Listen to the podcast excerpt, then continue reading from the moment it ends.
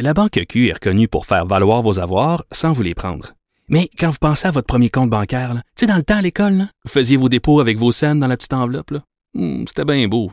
Mais avec le temps, ce vieux compte-là vous a coûté des milliers de dollars en frais, puis vous ne faites pas une scène d'intérêt. Avec la Banque Q, vous obtenez des intérêts élevés et aucun frais sur vos services bancaires courants. Autrement dit, ça fait pas mal plus de scènes dans votre enveloppe, ça. Banque Q. Faites valoir vos avoirs. Visitez banqueq.ca pour en savoir plus.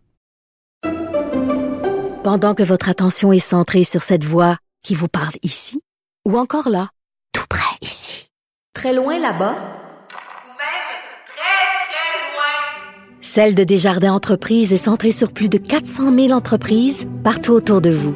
Depuis plus de 120 ans, nos équipes dédiées accompagnent les entrepreneurs d'ici à chaque étape pour qu'ils puissent rester centrés sur ce qui compte, la croissance de leur entreprise.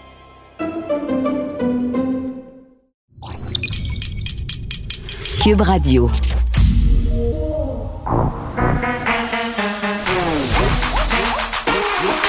Elle a une opinion sur tous les sujets. Pour elle, toutes les questions peuvent être posées. Geneviève Peterson. Cube, Cube- Cube- Cube Radio. Salut tout le monde, bienvenue à l'émission. Et oui, c'est jour de budget, je le sais, vous vous pouvez plus, vous avez hâte, vous avez envie de savoir le chèque, il sera de combien et c'est quand, c'est quand, c'est quand, c'est quand, qui va être dans mal, hein? Bravo pour la syntaxe euh, très très populaire, peut-être populiste euh, comme la vidéo du ministre des Finances Éric Girard. Euh, je sais pas trop Hein? Comment prendre ça, cette vidéo-là? Je ne sais pas si vous l'avez vu. Euh, on voit le ministre des Finances qui, bon, fait un espèce de petit teaser vidéo pour nous parler de son budget.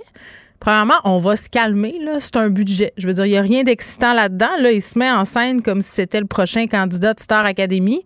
Moi, les politiciens qui aiment trop les Kodak et la politique marketing, euh, je comprends l'idée, mais à un moment donné, est-ce qu'on voit, est-ce qu'on va pas un peu trop loin? Et, dans la vidéo en question, on le voit imiter la célébrissime scène de Rocky. Tu sais, celle où il court dans les marches, là. Tu sais, il court dans les marches, il est déterminé, il fait son jogging.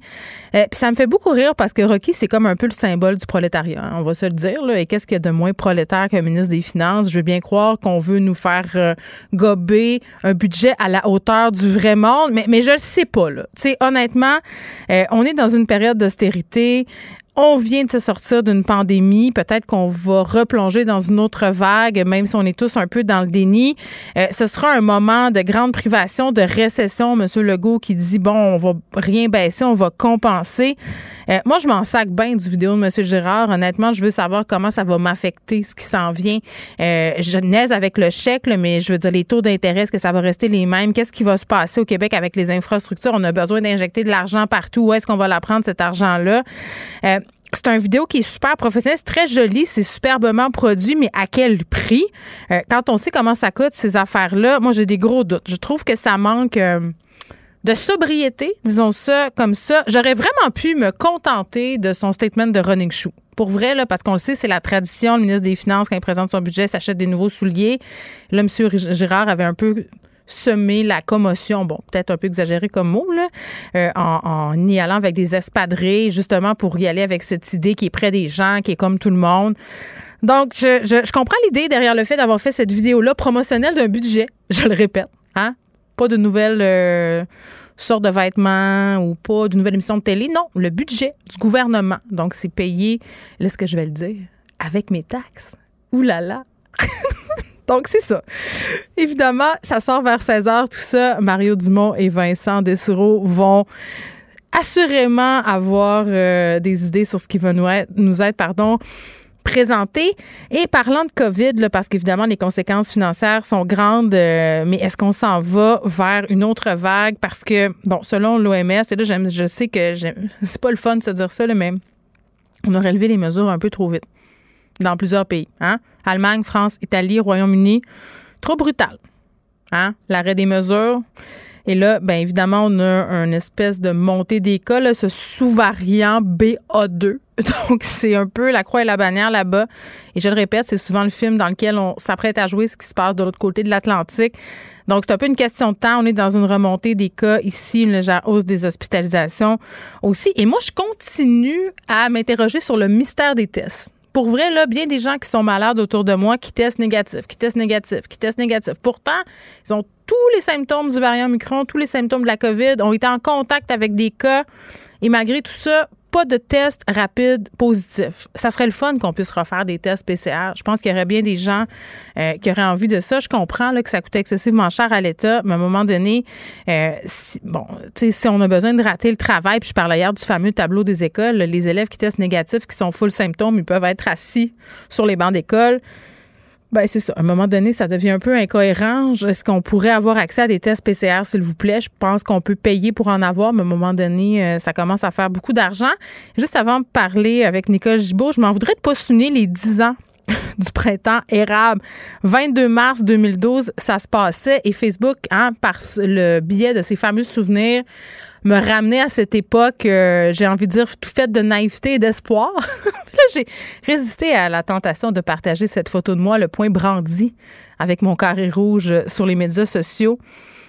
J'étais bien, bien naïve, mais c'était une bonne chose quand on est jeune d'être idéaliste et tout ça. Puis je vous invite à aller lire euh, l'article de Julien Boutier dans le 24 heures fait une espèce de rétrospective de ce mouvement-là et on parle surtout des étudiants qui, cette semaine, manifestent d'autres revendications dont la rémunération des stages, la transition écologique, la protection des assurances collectives et la facture des étudiants quand même qui bondit. On parle d'inflation qui pourrait bondir de 8,2% Donc, c'est quand même euh, conséquent sur une facture d'université. Donc, allez lire ça dans le 24 heures, ce papier de Julien Boutier. Je pense que c'est ce qui a fait sursauter le procureur de la Couronne. Nicole Gibault. J'en ai un ras-le-bol de ces gens-là. À mon sens, c'est de l'intimidation. Geneviève Peterson. C'est ça. Puis s'il sauve en marchette, on aura le temps de le rattraper. La rencontre. Ouais, mais toi, comme juge, est-ce que c'est le juge qui décide ça? Comment ça marche? Oui, oui, oui, oui, oui, oui, oui. C'est le juge. La rencontre Gibault-Peterson. Salut, Nicole. Bonjour Geneviève. Bon, près de 13 ans après les meurtres euh, de ces deux filles, Adèle Sorella qui aura droit à un troisième procès, c'est suite à une décision de la Cour d'appel du Québec. Oui, il faut se rappeler un petit peu les faits dans ce dossier-là, Adèle Sorella. Oui, Mhm. troisième procès. Euh, ces deux jeunes fillettes, 9 ans et 8 ans, ont été trouvées mortes dans ce qu'on appelle euh, une chambre hyper... euh, Une chambre hyperbare. Hyperbare, Ouais. une chambre hyperbare euh, pour, euh, bon, aider à respirer, etc. Donc, mais il y a rien, il y a pas de lésion, il y a pas de, il y a, y a- pas de traces de violence sur leur corps. Il y a absolument, absolument rien qui a été trouvé. On n'a pas été capable de savoir si euh, de de quoi ils étaient, de déterminer avec certitude la cause du décès. Mais ce qui est qui a toujours été invoqué en défense, c'est qu'il faut jamais oublier qui était Adèle Sorella, avec qui elle était mariée et dans quel contexte. Elle était la femme du mafieux Giuseppe De Vito. Alors, euh, et ce personnage de la mafia est mort empoisonné au cyanure en prison en 2013. Faut jamais oublier ceci. Et ça a été soulevé au procès qu'il était possible qu'il y ait un lien euh, avec euh, peut-être avec le crime organisé, pas pour savoir si c'est commandé et c'est ce qui est arrivé parce que c'est eux qui auraient assassiné pour une question X, là, les jeunes filles, mais pour savoir est-ce qu'elles pouvaient soulever ceci? Or, malheureusement, la, le- en cour pour elle, pour Adèle Sorella, euh, la Cour euh, a refusé qu'elle invoque cette thèse de l'implication du crime organisé dans les meurtres de, de deux filles. Puis le tribunal, la Cour d'appel a dit non. Regarde, il faut absolument lui donner la chance. Ça ne veut pas dire que ça va pas changer le verdict ou ça va le changer, mais c'est trop, c'est trop demandé. Là, on a, elle a le droit de le soulever. C'est un contexte très particulier. Euh, ces ces deux assassinats-là de ces deux jeunes filles, elle a toujours soulevé qu'elle n'était pas absolument pas responsable, évidemment, euh, de la mort de ces de ces deux jeunes filles. Alors c'est dans ce contexte-là que la Cour d'appel dit écoutez un troisième procès, puis il faut lui donner la chance de soulever cette thèse de l'implication du crime organisé potentiel. Euh, alors, c'est dans ce contexte-là qu'elle aura un troisième procès. La maison Jacinthe qui veut un autre procès, définitivement, Nicole, on est dans les histoires de procédures qui s'étirent, bien que ce soit un cas tout autre. Jacinthe René, euh, actrice qui a quand même une entreprise florissante. Là, on parle de produits naturels, de soins de santé, euh, des spas, des produits de beauté qui sont super appréciés quand même. en général par les femmes et par les hommes aussi. Bon, elle a été condamnée pour avoir pratiqué illégalement la médecine et, bon, euh, se dit euh, victime d'un verdict déraisonnable. Explique-nous euh, dans quel contexte on peut évoquer ça, un verdict déraisonnable? Bien, elle invoque des erreurs qui auraient été commises dans tout l'ensemble de la preuve. On voit vraiment le détail. Là, j'ai pas tout le détail, mais quand on parle d'erreurs dans l'ensemble de la preuve, évidemment, c'est sûrement des erreurs de droit.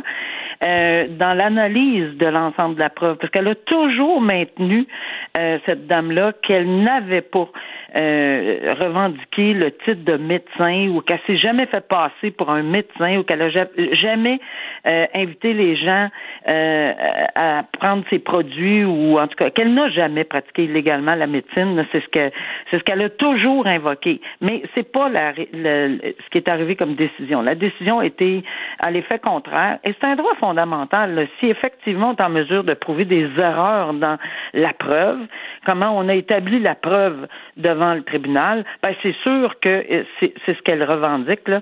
Euh, alors, il y a des vidéos qui auraient été produites en disant euh, souvent là, sur son site qu'elle n'est pas médecin, qu'elle mettait en garde les gens, et, et à son avis, là, et à l'avis de son avocat, que c'est ce qui ferait en sorte qu'elle n'aurait jamais dû être condamnée pour pratique de médecine illégale dans les mm. circonstances.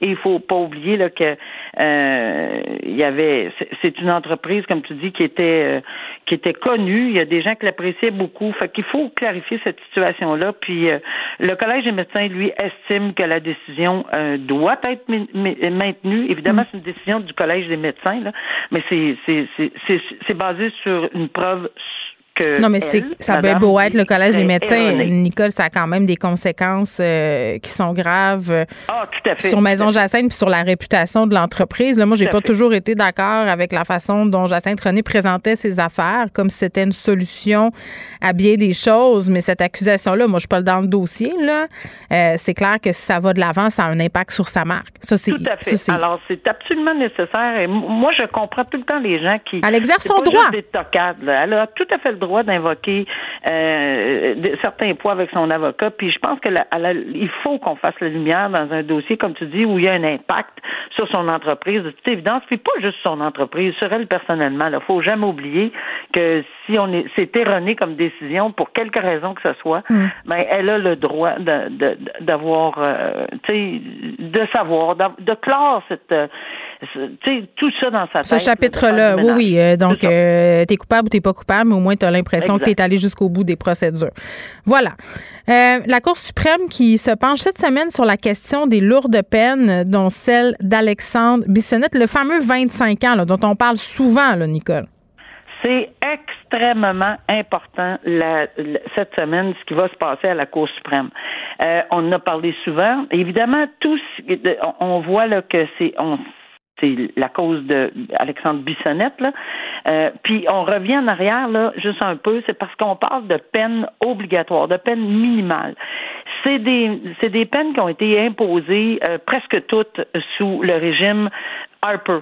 Et je le sais parce que j'y étais, je siégeais comme juge à ce moment-là. Et quand ces modifications-là ont été faites, euh, il y, en a que c'est, il y a, des peines minimales qui doivent rester. Il y en a en matière de faculté affaiblie, il y a certaines en matière d'agression sexuelle, et j'en passe. Euh, il y en a qui doivent rester définitivement, mais il y en a d'autres. Oh, écoute, quand on tourne en rond et qu'on dit, ben voyons, je, non, c'est, c'est, je peux pas l'envoyer deux ans ou quatre ans dedans. J'ai, j'ai besoin d'aller plus loin.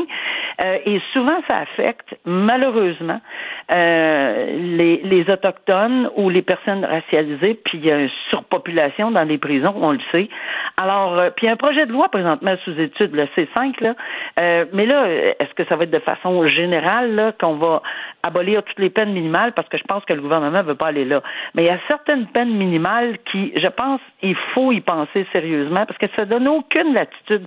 Moi, je me souviens de m'être cogné dans le front, de dire je peux pas imposer ça. C'est impossible. Hmm. C'est une première, une première oui, c'est une, infra- une infraction très grave, mais je peux pas lui imposer, ça n'a pas de bon sens, mais je n'avais pas le choix, j'ai les mains liées par la loi qui me disait une peine minimale. Dans le cas d'Alexandre Bissonnette et dans le cas des peines euh, multiples qu'on appelle, c'est parce qu'effectivement, à chaque fois qu'il y a un meurtre, euh, M. Harper et son gouvernement avaient décidé que bon, c'est fini les peines à rabais. C'est un meurtre, 25 ans, deux meurtres avant de demander une libération conditionnelle, 50, trois, c'est, c'est- il augmentait de 25 par bloc. Évidemment, euh, le juge Huot la Cour supérieure a dit non, ça se peut pas, il a tout réinventé, la loi, pas réinventé, mais euh, euh, refait la loi, la Cour d'appel a dit non. Absolument pas. Ils sont revenus aux 25 ans minimum. Parce que c'est une sentence euh, de mort. Là. Quand c'est, très clair qu'on a dit il n'y a aucune possibilité, même pas une petite lumière de réhabilitation si tu es condamné à 150 ans. Y a-tu quelqu'un qui a dépassé 150 ans dans la vie? Puis ça, c'est rien, ça. Celui de, de Toronto, il en a commis 10 meurtres. Alec Méniassian. prémédité, euh, tu sais, en fauchant les. Oui, l'attaque au camion. euh, camion bélier d'Alec Méniassian, effectivement. Exact. Donc, on va lui donner quoi?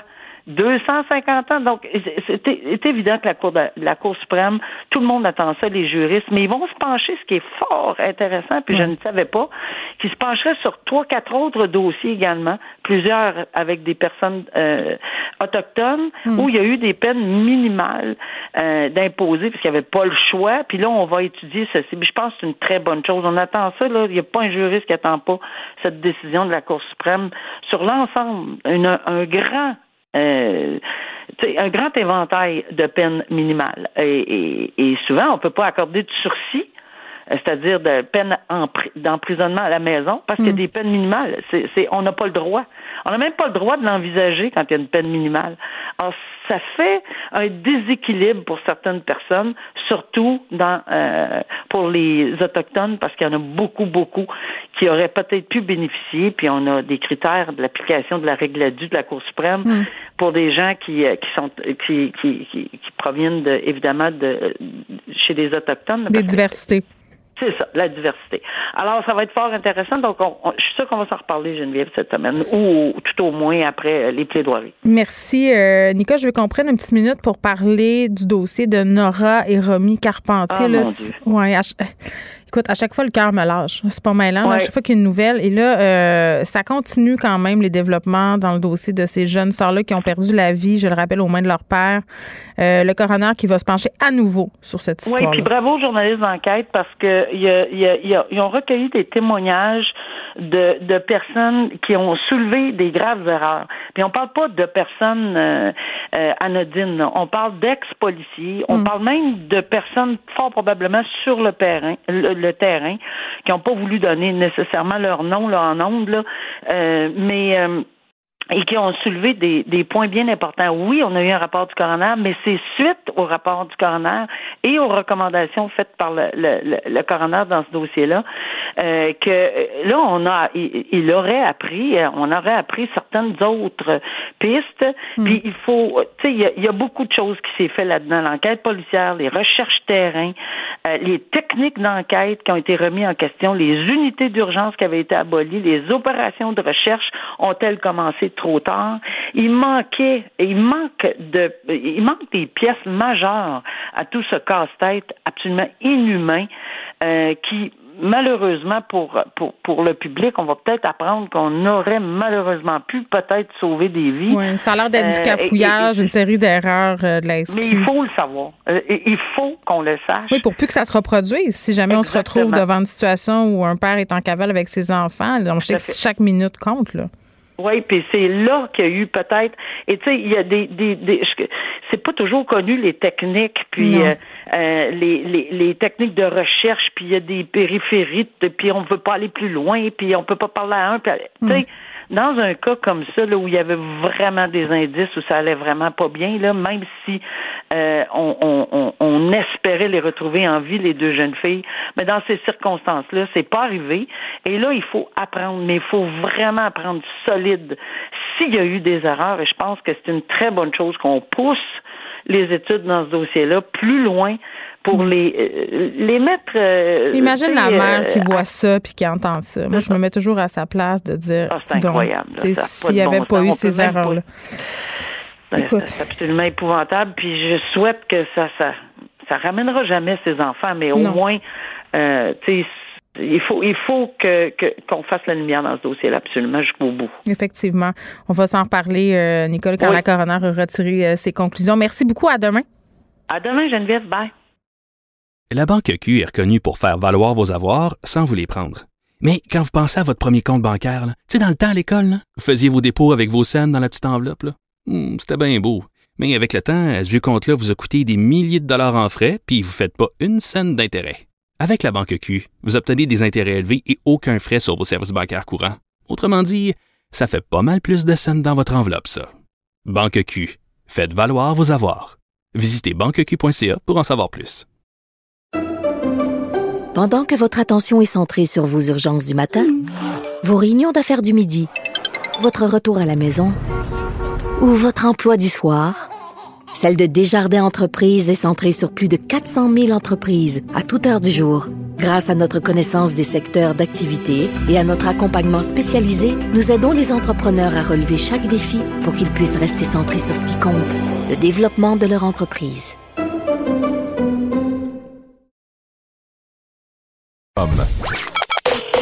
Joignez-vous à la discussion. Appelez ou textez le 187 Cube Radio 1877 827 2346. Bon, une histoire euh, qui me fait beaucoup réagir et qui va vous faire euh, beaucoup réagir. Euh, c'est l'histoire d'Isabelle Côté qui a dû arrêter d'allaiter son bébé de quatre mois alors qu'elle était assise sur un banc au centre Eaton. Ce sont des agents de sécurité qui sont venus lui demander d'aller allaiter ailleurs. Elle est là, Isabelle Côté, bonjour. Oh, on a Raphaël. Pardon. Raphaël de l'organisme Mouvement Allaitement du Québec, c'est bien ça? Oui, c'est bien ça. Bonjour, Bon, Madame Peterson. Pas de problème, petite confusion euh, ici entre nos deux invités. Écoutez, moi, cette histoire-là de Madame Côté, ça m'a mis vraiment, là, je m'excuse l'expression, le feu au derrière parce que j'en ai allaité trois des enfants. J'en ai allaité trois longtemps, ce qui contribue à augmenter le préjugé. Là. Des commentaires, j'en ai eu. Des jugements, j'en ai eu. Et ça m'est arrivé souvent de me faire dire d'aller ailleurs. Mais en 2022, je- moi, je ne pensais pas qu'on était encore à cet endroit-là. Euh, là, on, je sais pas qu'est-ce qui se passe au niveau du centre Eaton, là, euh, si ils ont présenté leur excuse à Madame Côté, parce que semblerait-il que c'est pas dans leur politique, comme le disait l'agent de sécurité, là, parce que bon, euh, elle a fait venir le superviseur qui lui a dit que c'était une politique. Ce sont des histoires que vous entendez souvent, ça, euh, au mouvement allaitement du Québec, Madame Petitjean? Ben, il faut quand même dire que dans les deux dernières années, il y a plus grand monde qui fréquentait les centres commerciaux et plus grand monde qui s'asseyait sur un banc pour allaiter parce qu'il n'y en avait plus Mm. de bancs dans les centres commerciaux. C'est vrai, hein? Parce qu'il faut savoir qu'il y a une histoire euh, similaire qui s'est pas- passée au centre Fairview au Mm. début du mois de mars de, de cette année-là. Alors que ça faisait quand même longtemps qu'on n'avait plus trop entendu ça, mais la pandémie a plein de choses. On a entendu euh, des, des retours en arrière beaucoup au niveau de, de la parentalité de la maternité en particulier. Ouais. Des femmes qui se sont fait dire d'aller aux toilettes pour allaiter, par exemple. Ça Ah, fait 10 ans ça, que j'avais là. plus entendu dire ça. Ben oui, aux Euh, toilettes. Je me suis fait envoyer aux toilettes plus d'une fois. Moi, assis sur un banc de toilette. Ah, c'est ça. Qui, qui mangerait sur un bol de toilette? hein? C'est dégueulasse. L'hygiène, la place, parce que ça allait avec je n'ose même pas imaginer. Mais euh, donc, c'est des choses, euh, je, je pense qu'on a perdu l'habitude de voir des humains, mais ça reste que même si ça faisait plus la manchette des journaux, il y a encore des problèmes. Puis sur les réseaux sociaux, beaucoup de femmes témoignent de situations inconfortables ou d'agressions verbales qu'elles ont subies parce qu'elles allaitaient leur enfant. Et c'est non seulement c'est admi- euh, c'est inadmissible, mais c'est contraire à la loi, hein, parce Mm. que l'allaitement dans l'espace public est vraiment protégé par la Charte des droits et libertés de la personne du Québec. Bon, euh, là, Madame Côté, dans son témoignage sur les médias sociaux, disait qu'elle allait porter plainte euh, justement à la Commission des droits de la personne et des droits de la jeunesse, non pas pour obtenir de l'argent, mais pour sensibiliser euh, la population au fait que ça existe encore les préjugés concernant les femmes qui allaitent en public. Euh, ça, ça existe encore. Il y a plein de préjugés. D'abord, les gens pensent que l'allaitement, c'est bon jusqu'à six mois, alors que les recommandations, c'est jusqu'à deux ans ou plus. Ouais. Donc, allaiter un bébé de quatre ou cinq ans, c'est tout à fait normal. Il n'y a rien de malsain là-dedans. Puis l'allaitement, c'est pas un geste privé, c'est juste un geste parental qui est fait pour répondre aux besoins de l'enfant. C'est pas un geste d'exhibition. Mm. Donc ça, il faut il faut le, le rappeler aussi au niveau de la population. Puis je dirais qu'au niveau justement du mouvement allaitement du Québec, euh, nous, on s'occupe des environnements favorables à l'allaitement. On n'est pas là pour faire la promotion de l'allaitement. Les femmes prennent les décisions qu'elles ont à prendre en fonction d'un paquet de facteurs dont elles ont conscience ou pas d'ailleurs. Par contre, on est là pour les accompagner dans leurs décisions. Et euh, donc celles qui ont décidé d'amorcer puis de poursuivre l'allaitement on doit leur enlever toutes ces barrières-là mm. qui les empêchent de vivre le plus normalement possible avec un bébé du fait qu'elles allaitent. Oui, mais c'est donc, on a justement une campagne d'affiches qui est pour les centres commerciaux, qui est pour tous les lieux publics, finalement, où on invite la population à respecter les, les familles durant l'allaitement. Mais cette idée que l'allaitement, c'est sexuel, là c'est encore là, là, dans la mentalité des gens, des hommes qui sont mal à l'aise de voir des femmes allaiter en public, euh, qui détournent le regard, euh, des femmes qui trouvent que montrer un sein, ça n'a pas de bon sens, même si, bon, euh, chacune ne s'exhibe pas de la même façon. Il y a des femmes qui sont super à l'aise de montrer leur poitrine dans le cadre de l'allaitement, d'autres qui préfèrent se cacher. C'est correct aussi. Toutes les positions sont correctes, mais ça devrait être le choix des femmes, pas être le choix de ceux qui regardent. Exactement. Puis par rapport à l'hypersexualisation des seins, le problème, c'est qu'en plus, elle, se, elle est sur le mamelon, hein, parce que voir une craque des seins jusqu'au nombril, ça, il n'y a aucun problème. Non, mais, dans ce temps-là, sur Instagram, là, à go, les mannequins de bobette, pas de problème. C'est ça. Mais de voir une nombre de mamelons en, en relief euh, en dessous d'un tissu parfaitement opaque, ça, c'est complètement mm. inadmissible. Et le bébé, c'est au mamelon qui voit jusqu'au sein. Donc, c'est sûr qu'on a un problème à ce niveau-là, mais ça n'empêche pas que ça reste un, un acte naturel. Puis, il y a mm. plein de sociétés où, par exemple, il y a des, des pays en Afrique où c'est les chevilles qui sont sexualisées. Donc, les femmes vont mettre des sarraux jusqu'aux pieds, mais elles peuvent se promener les seins puis il n'y a pas de problème. Donc c'est très euh, c'est très culturel effectivement, mm. mais le problème c'est que c'est dommageable cette culture là.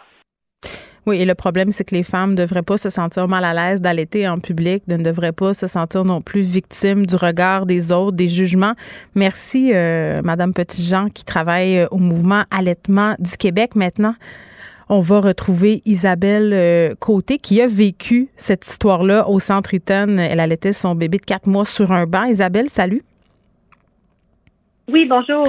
Oui, racontez-nous un petit peu ce qui vous est arrivé là au Centre Eaton tout récemment. Oui, ben en fait, j'étais, euh, je magasinais avec ma soeur, puis à un moment donné, je me suis installée sur un banc pour allaiter hmm. euh, mon bébé de quatre mois. Et puis, une agente de sécurité s'est approchée de moi pour me dire que je pouvais pas allaiter à cet endroit-là, en fait. Et puis là, j'étais vraiment surprise. Je lui ai hmm. demandé pourquoi, puis elle m'a répondu, en fait, que c'était un acte intime, un peu comme vous discutiez avant. Ouais. Et puis là, j'étais vraiment très surprise parce que je pensais même pas que c'était que c'est un, problème encore aujourd'hui. Puis là, je, je lui ai dit qu'en fait que moi je voulais je voulais continuer d'allaiter où est-ce que j'étais. Puis elle m'a redirigé, elle m'offrait de me diriger vers la salle d'allaitement. Hmm. Euh, le, seul problème, en fait, c'est que moi, j'étais déjà en train d'allaiter. Mon bébé est au sein. Alors, si j'arrête, il va se mettre à pleurer. Après ça, repacter la poussette pour aller à notre étage. Puis, comme je vous dis, il y avait ma soeur qui était au restaurant, au magasin en face. Alors, hmm. je voulais juste continuer d'allaiter où est-ce que j'étais, là. J'étais bien. Alors là, mais elle a continué d'insister que c'était la directive. Alors, euh, je lui ai demandé d'appeler son superviseur. Puis son superviseur, quand il est arrivé, il a confirmé là, que, que, que c'était la directive puis que, que je devais aller euh, à la salle d'allaitement. En fait. La directive? oui, en tout cas, le, règlement, la directive, je ne sais plus exactement le mot qu'ils ont utilisé, là, mais c'est ça qu'ils devaient mettre en application. OK, puis mais le centre Eaton, euh, ils disent quoi, eux autres?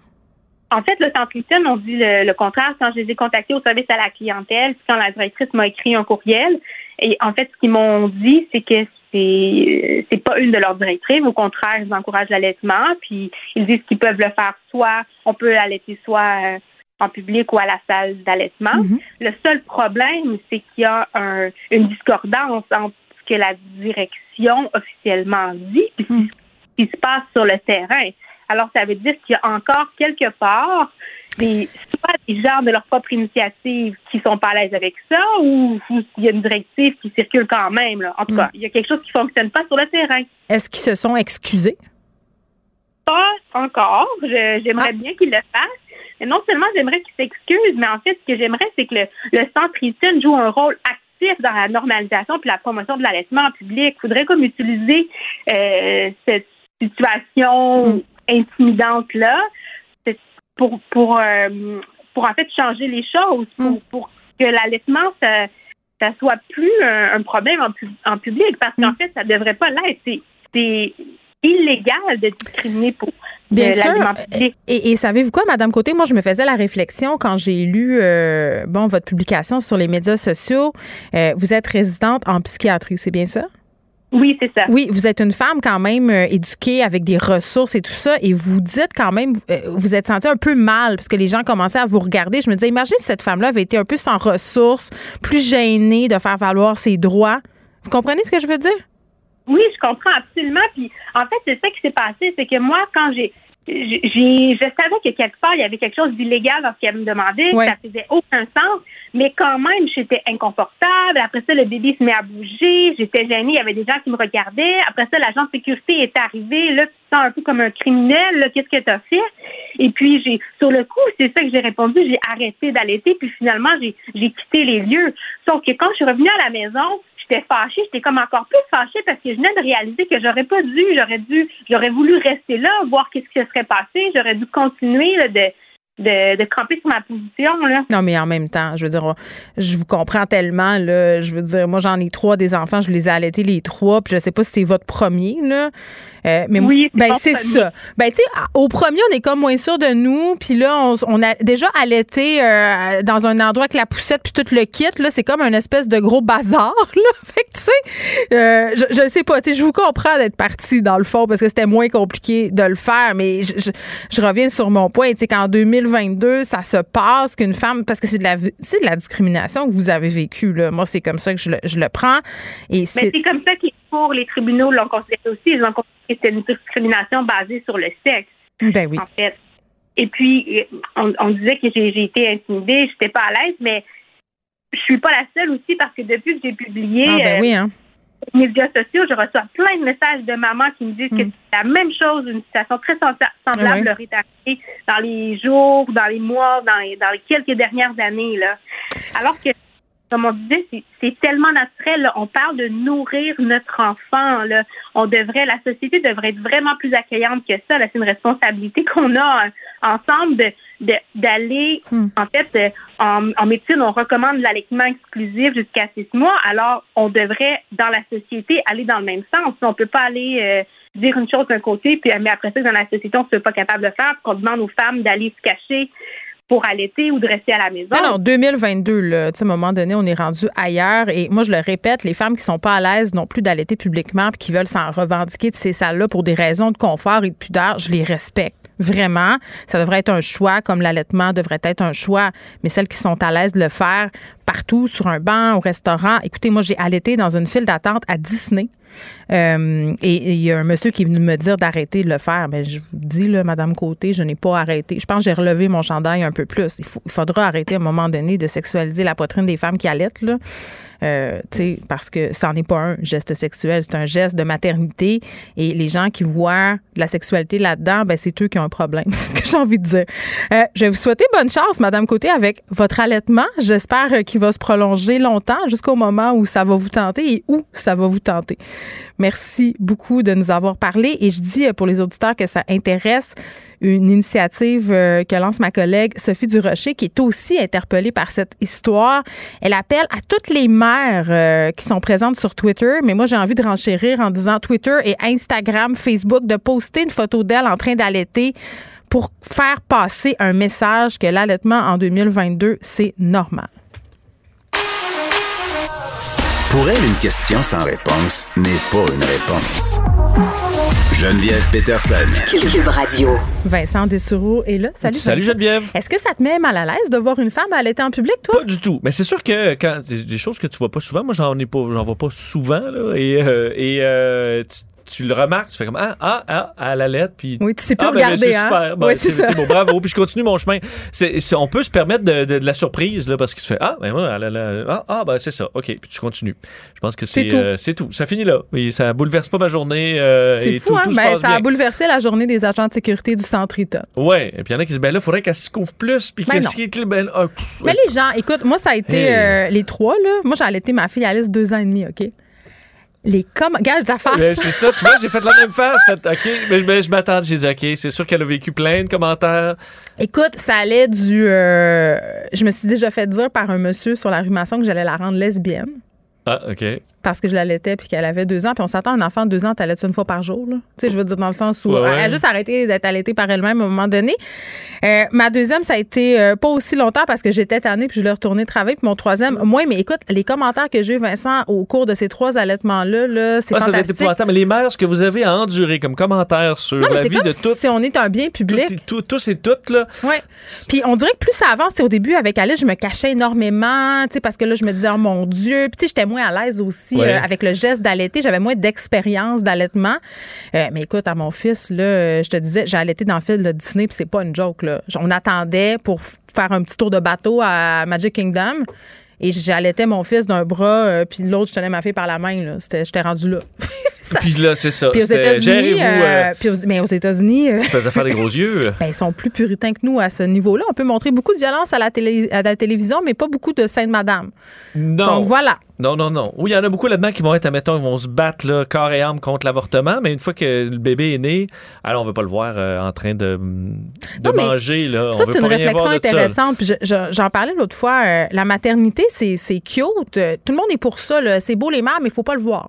Faut pas Non, le ben, savoir. les femmes le- qui travaillent, faut faut pas pas, que ça paraisse. beau. Ah non, mais les femmes qui travaillent, faut pas que ça paraisse qu'on ait des enfants, tant par notre taille que par le, le temps dont on dispose. Il faut pas que tes enfants soient un empêcheur de quoi que ce soit, là, parce que sinon, hey, Non, faut pas que tu sois à bout, faut pas que tu sois 2022. fatigué, faut que tu sois Hein? en grande forme. Exactement. Que tu vives le rêve de la maternité. oh mon Dieu, ça me remplit tellement. Exactement. Moi, en tant que femme. 100% du temps, toujours. Exactement. Je, je ne, tr- je n'y trouve que bonheur. bon, euh, tu me parles euh, du principal opposant de Vladimir Poutine euh, qui, là, va rester en prison pour un autre petit bout. Ouais, longtemps. Alexei Navalny, euh, qui est la, la personnalité la plus connue, l'opposant numéro un à Vladimir Poutine en Russie.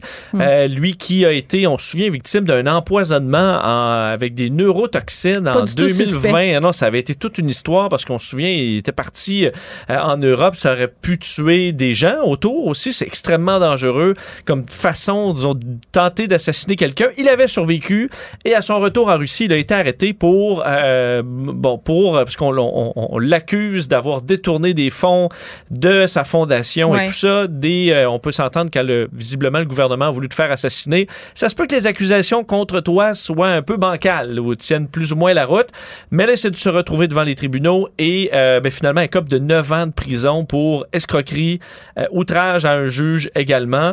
Et là, euh, ben, il s'en va, il va, il va rester, il va transférer même aller dans une colonie pénitentiaire de régime sévère où il y aura Une encore colonie. une colonie pénitentiaire. C'est comme ça qu'on appelle C'est pas ça. une colonie de vacances, hein, Non. détrompe-moi. Vraiment pas, et des conditions de détention encore plus strictes. Mm. Mais moi, pourquoi je vous en parle, c'est qu'il m'impressionne beaucoup Navalny. Euh, tout comme on voit Zelensky. Ah, je le trouve tellement courageux. Il est en prison, il est complètement à la merci de Vladimir Poutine et il continue à se prononcer sur le conflit, continue de livrer sa bataille. Contre parce qu'il a encore accès aux réseaux sociaux. Il publie des messages sur Twitter depuis d'ailleurs le début Mais du ça que je conflit. comprenais pas. Je te posais la question l'autre fois, puis on, on se On est un demandait. peu surpris qu'il ait accès. Ouais, est-ce que c'est lui qui entretient son propre compte? Mais oui, c'est lui. D'ailleurs, je ne sais pas s'il aura encore accès dans son nouveau pénitencier. dans la colonie? Euh, mais il a publié encore une série de messages aujourd'hui. Il est très, euh, il est très euh, inspiré parce que là, il faisait des liens avec euh, le film Interstellar en disant euh, dit 9 ans de régime strict, mon vol spatial reprend euh, va prendre un peu plus de temps que prévu. Le vaisseau est pris dans une boucle temporelle parce que la scène qui lui est venue à l'esprit, c'est dans Interstellar quand le personnage principal entre dans la station après avoir décollé d'une planète où le temps s'écoule plus vite. Et ils sont accueillis par un mec barbu qui dit ça fait 23 ans que je vous attends. Comme s'il était lui dans une capsule temporelle mais il dit j'ai écarté cette pensée là parce que je me suis rappelé que ni moi ni mes camarades n'allons simplement attendre. Alors montrant que s'il s'attend pas à être enfermé dans une capsule à rien faire pendant 9 ans, va continuer le combat euh, et que dans certains cas, il y a des gens qui ont été enfermés par des régimes totalitaires et qui ont pu sortir euh, après, qui dans certains cas ont, ont pris même le pouvoir. Euh, donc, son histoire est pas terminée. Il a publié aussi un autre message où il disait, là, dans une peine, c'est une référence à la série américaine The Wire. On voit qu'il a fait des références à la culture. Euh, il dit... Il y a la euh, télé aussi en prison. à la télé, ben c'est ça. Et peut-être beaucoup de temps pour ça. Et il dit, dans cette série-là, on dit, vous avez seulement deux jours à votre peine, la journée où vous entrez, la journée où vous sortez. Hmm. Bon, je suppose qu'il y a une philosophie derrière ça. Mais il gardait le moral. Il y avait un certain sourire, mais il était amaigri. Et on voit que sa vie... euh, Ah, Il y a des gens qui ont plus de courage que toi puis moi. hein. Eh, On va fou. dire ça? Ben, lui et ses avocats, parce qu'il était défendu par deux avocats qui ont, tout de suite après la sentence, ils ont, ils, ils ont été arrêtés. Euh, relâchés de ce qu'on peut comprendre, arrêtés pour on ne sait pas quel motif, mais t'arrêtes les, les deux avocats euh, du gars. Alors vraiment, on cherche à éteindre ce, ce mouvement-là le plus de toutes les forces que le, que, que le Kremlin peut, peut faire, mais ils sont pas capables de s'en débarrasser. Euh, et ça semble de plus Puis on en plus s'entend difficile. que s'il disparaît, ça va être euh, plutôt mal reçu par la communauté Plutôt mal internationale. reçu, quoique là, écoute, la Russie, est-ce qu'ils peuvent avoir... euh, Plus mauvaise plus presse? mauvaise presse, je pense pas. Ben, effectivement. Euh, parlant euh, de la propagande russe, parce que ça en est, il y a un journaliste qui s'est amusé, entre guillemets, à lever le voile sur cet aspect peu reluisant du conflit. Ouais, Zana Agalakova, journaliste qui était, elle, euh, reporter à Paris. Elle a fait New York aussi pour euh, une, euh, bon, une chaîne russe. Pro-russe? Pro-russe, Ouais. dirigée par le gouvernement ou enlignée par le gouvernement. Elle est sortie dans un point de presse organisé par euh, Reporters sans frontières dans les dernières heures où elle est allée un peu raconter, elle, comment ça marche dans le système. Ouais. Elle dit avoir beaucoup hésité parce qu'on le sait, là, ça bouleverse une vie comme celle de Marina Ovsianikova là, il y a quelques jours qui avait Celle mis qui cette pancarte. sa là. pancarte, ouais. Donc, on sait là, leur vie qui est plutôt bonne, ils ont des bonnes conditions, sont protégés par le gouvernement et tout ça. Ben, ils jettent tout ça aux poubelles, là, leur belle vie. Elle dit d'ailleurs, j'avais eu, j'ai fait des compromis dans ma carrière, mais là, il y avait une ligne rouge avec le conflit ukrainien et on l'a franchi.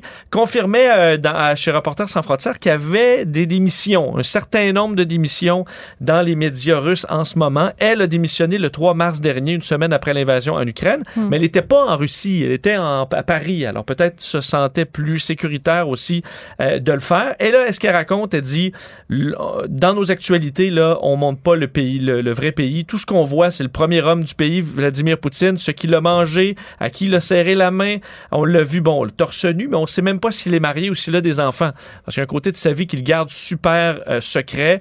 Euh, le pouvoir essaie d'étrangler les médias indé- indépendants. Euh, et dit ce qui, ce qui fait que Poutine ramène toujours le dossier nazi c'est que les Russes sont encore traumatisés dans leur histoire par les nazis qui ont tué 27 millions des leurs.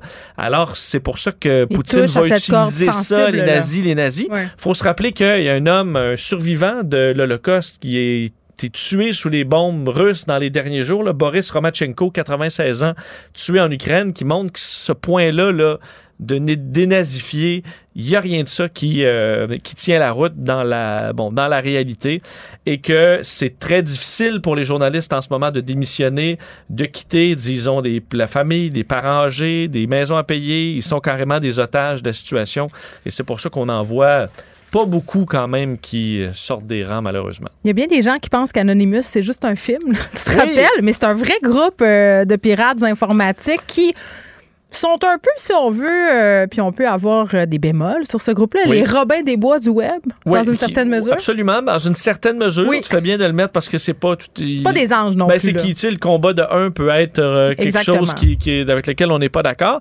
Mais là, dans ce cas-là, ils ont décidé d'associer de nombreux pirates, on le sait, pour tenter de déstabiliser le gouvernement russe. De faire À- une guerre numérique. Guerre finalement. numérique, on sait que les Russes sont bons là-dedans, donc faire une riposte. Ils ont attaqué des sites gouvernementaux, des sites de grands médias. Ils ont réussi, oui. C'est sûr que tu as suivi ça. Est-ce que c'est vrai qu'Anonymous a pris le contrôle euh, des ondes télé? C'est une fausse nouvelle. hein? Ça a beaucoup circulé. Ben, il y a une place où ils ont été capables de changer des images. Exactement. Une espèce de, de Mais là. Je t'avoue que. Parce qu'il y a plein d'histoires. J'ai vu l'histoire comme quoi on avait euh, hacké des imprimantes. Puis Oui. on avait imprimé aussi des feuilles. Donc, ils font toutes sortes ils d'affaires. font toutes sortes euh, d'affaires. Euh, on sait par contre, ce qu'on est sûr, c'est qu'ils ont bloqué des sites. Ils ont rendu des sites inaccessible. Et là, ils ont dit dans les dernières heures qu'on allait maintenant s'attaquer aux compagnies qui n'ont pas encore coupé leur lien avec la Russie. Je sais pas qu'est-ce que je pense de ça, moi.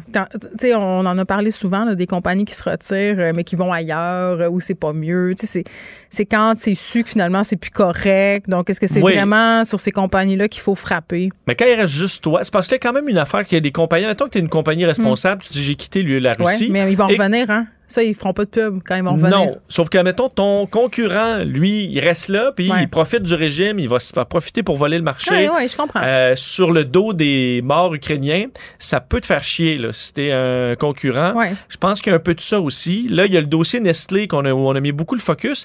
Nestlé se défend en disant, ben nous, on a arrêté là, le superflu. Ce qu'on envoie encore en Russie, c'est des trucs personnels dont les Russes ont besoin. Est-ce qu'on doit leur couper le robinet de produits de soins euh, personnels? Ben non, euh, faire payer le peuple russe. Je comprends l'idée selon laquelle si le peuple n'est pas content, ça va mettre de la pression sur Vladimir Poutine, mais les victimes dans tout ça, ce sont les Russes, là, autant que les Ukrainiens, pas dans la même mesure, évidemment, là, mais je veux dire, le rouble euh, qui s'effondre, le taux d'intérêt, puis avoir accès à rien, ça donne le beau jeu au discours de Vladimir Poutine, ça les isole encore plus. Oui. Ça Et- confirme son narratif, entre guillemets. Moi, c'est comme ça que je le vois. Entre autres, les, les services de renseignement au Royaume-Uni ont dit attention parce que là, ça pourrait donner des arguments Oui, à Poutine pour dire c'est l'Occident qui nous attaque. Mais et oui. donne, bon. Euh, mais je, je- fais un, sourire en coin quand Anonymous Oui, bon, réussit à faire du bon planter un géant russe. Ouais. Mais il faut le faire avec prudence. Et on ne sait pas quand tu te fais euh, appel à une organisation qui est décentralisée. je ne sais pas si je suis allé embarquer là, mais oui, décentralisée où on ne sait pas trop à qui on a affaire.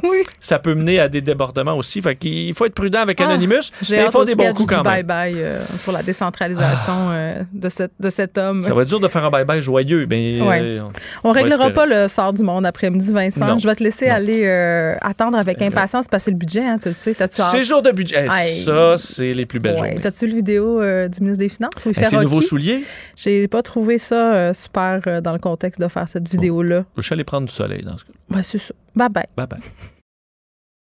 La Banque Q est reconnue pour faire valoir vos avoirs sans vous les prendre. Mais quand vous pensez à votre premier compte bancaire, tu sais, dans le temps à l'école, là, vous faisiez vos dépôts avec vos scènes dans la petite enveloppe. là. Hmm, C'était bien beau. Mais avec le temps, ce compte-là vous a coûté des milliers de dollars en frais, puis vous ne faites pas une scène d'intérêt. Avec la Banque Q, vous obtenez des intérêts élevés et aucun frais sur vos services bancaires courants. Autrement dit, ça fait pas mal plus de scènes dans votre enveloppe, ça. Banque Q. Faites valoir vos avoirs. Visitez banqueq.ca pour en savoir plus. Pendant que votre attention est centrée sur cette voix qui vous parle ici, ou encore là, tout près ici, très loin là-bas, Ou même très, très loin. Celle de Desjardins Entreprises est centrée sur plus de 400 000 entreprises partout autour de vous. Depuis plus de 120 ans, nos équipes dédiées accompagnent les entrepreneurs d'ici à chaque étape pour qu'ils puissent rester centrés sur ce qui compte, la croissance de leur entreprise.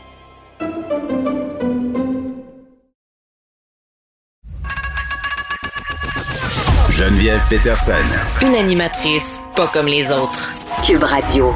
Un dossier euh, qui a été publié hier dans le Devoir sur un nombre quand même assez élevé de poupons qui décèdent avant l'âge euh, d'un an au Nunavik euh, de la mort subite du nourrisson. Qu'est-ce qu'on peut faire pour améliorer les soins dans cette région-là au nord du Québec, remédier à cette vague de décès?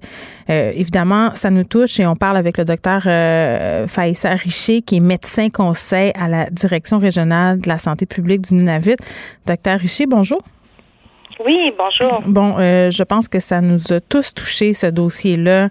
Euh, Quand on parle d'enfants qui décèdent pour des raisons inexpliquées, de jeunes enfants, des bébés, euh, clairement, ça nous touche, ça nous préoccupe. Puis, tu sais, on a envie de trouver des solutions.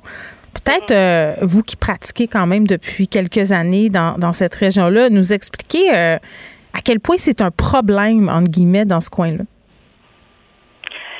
Euh, C'est-à-dire que c'est évident que, étant donné les conditions de vie, les Ouais. taux de mortalité infantile euh, au Nunavik, ils sont élevés et ne- ça ne date pas de l'année dernière. Malheureusement, c'est une situation qui perdure depuis euh, depuis des décennies en fait. Mm. Et donc, euh, bon, c'est sûr que là, l'attention est mise euh, sur euh, un nombre particulièrement élevé l'année dernière, mais les, les données peuvent fluctuer d'année en année. Mm. On a aussi des années où on n'a qu'un ou deux décès. Donc, on attend quand même les rapports de la coroner sur l'ensemble des décès qui sont à l'étude pour pour confirmer s'il s'agit tous pour l'instant des morts subites du nourrisson.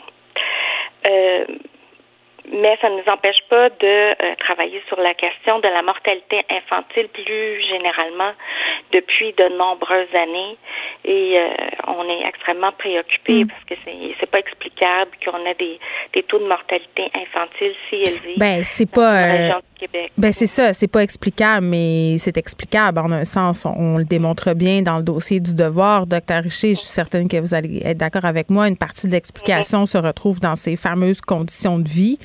Et tu sais, je veux vraiment être très claire dans ce que je vais dire là. Euh, C'est pas l'idée de blâmer les parents, euh, de blâmer la population là-bas.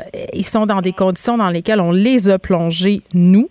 Euh, et peut-être un peu nous décrire les conditions de vie dans lesquelles sont plongés non seulement ces enfants-là, mais ces parents-là et qui malheureusement favorisent, sont un terreau, si on veut, au risque de la mort subite du nourrisson. Oui, certainement. Euh, et de, de toutes sortes d'autres euh, de toutes sortes d'autres conditions de santé. Bien sûr, euh, ben oui. également les euh, les infections respiratoires pour lesquelles les enfants sont très sont souvent hospitalisés. Évidemment, les risques de la négligence, la violence faite aux femmes est, est très présente. Donc, effectivement, je pense que on on essaie dans dans la région ici d'avoir une approche de soutien aux parents où on prend euh, la posture de base, c'est de dire que les parents, mis dans des conditions euh, idéales, euh, vont toujours vouloir le bien de leurs enfants. Et c'est vrai au Nunavik, euh, comme partout ailleurs au Québec. Mm. Parce qu'ils Euh, dorment à plusieurs dans une même pièce, sur, sur des matelas. Et, et moi, c'est pas l'idée de condamner le cododo. Là. Je l'ai pratiqué avec mes trois enfants. Quand ça se pratique de façon sécuritaire, ça va. Mais il y a des facteurs de risque, la consommation d'alcool, le cannabis, plusieurs personnes dans une même pièce, le tabagisme. Euh, ce sont des conditions, malheureusement, euh, qui sont défavorables au cododo. Oui, c'est oui, c'est sûr, c'est sûr, mais il faut aussi euh, comprendre les raisons pour lesquelles les gens fument beaucoup, pourquoi il y a de la consommation. Ben oui, c'est ça. Donc effectivement, quand on quand on a du mal à nourrir ses enfants parce qu'on n'a pas d'emploi ou qu'on vit à plusieurs dans un logement qui n'est pas le nôtre, ça peut être difficile d'imposer à tous de fumer dehors, par exemple. Et euh, et donc effectivement, là, les circonstances sont pas idéales pour euh, euh, pour de faire un cododo qui bon promouvoit l'allaitement. C'est sûr que c'est c'est une c'est une excellente chose, euh, mais ça peut être très difficile. Il peut y avoir d'autres enfants dans le lit, il peut y avoir le conjoint. Bon, donc on sait que que c'est compliqué, mais effectivement quand il n'y a pas d'espace pour mettre une bassinette ou qu'on n'a pas 100 dollars à mettre sur une bassinette, c'est cher. c'est cher les bassinettes. Euh, donc euh, puis en plus elles sont même pas, on les vend même pas dans les magasins de la région, donc faut les faire venir euh, de l'extérieur par bateau.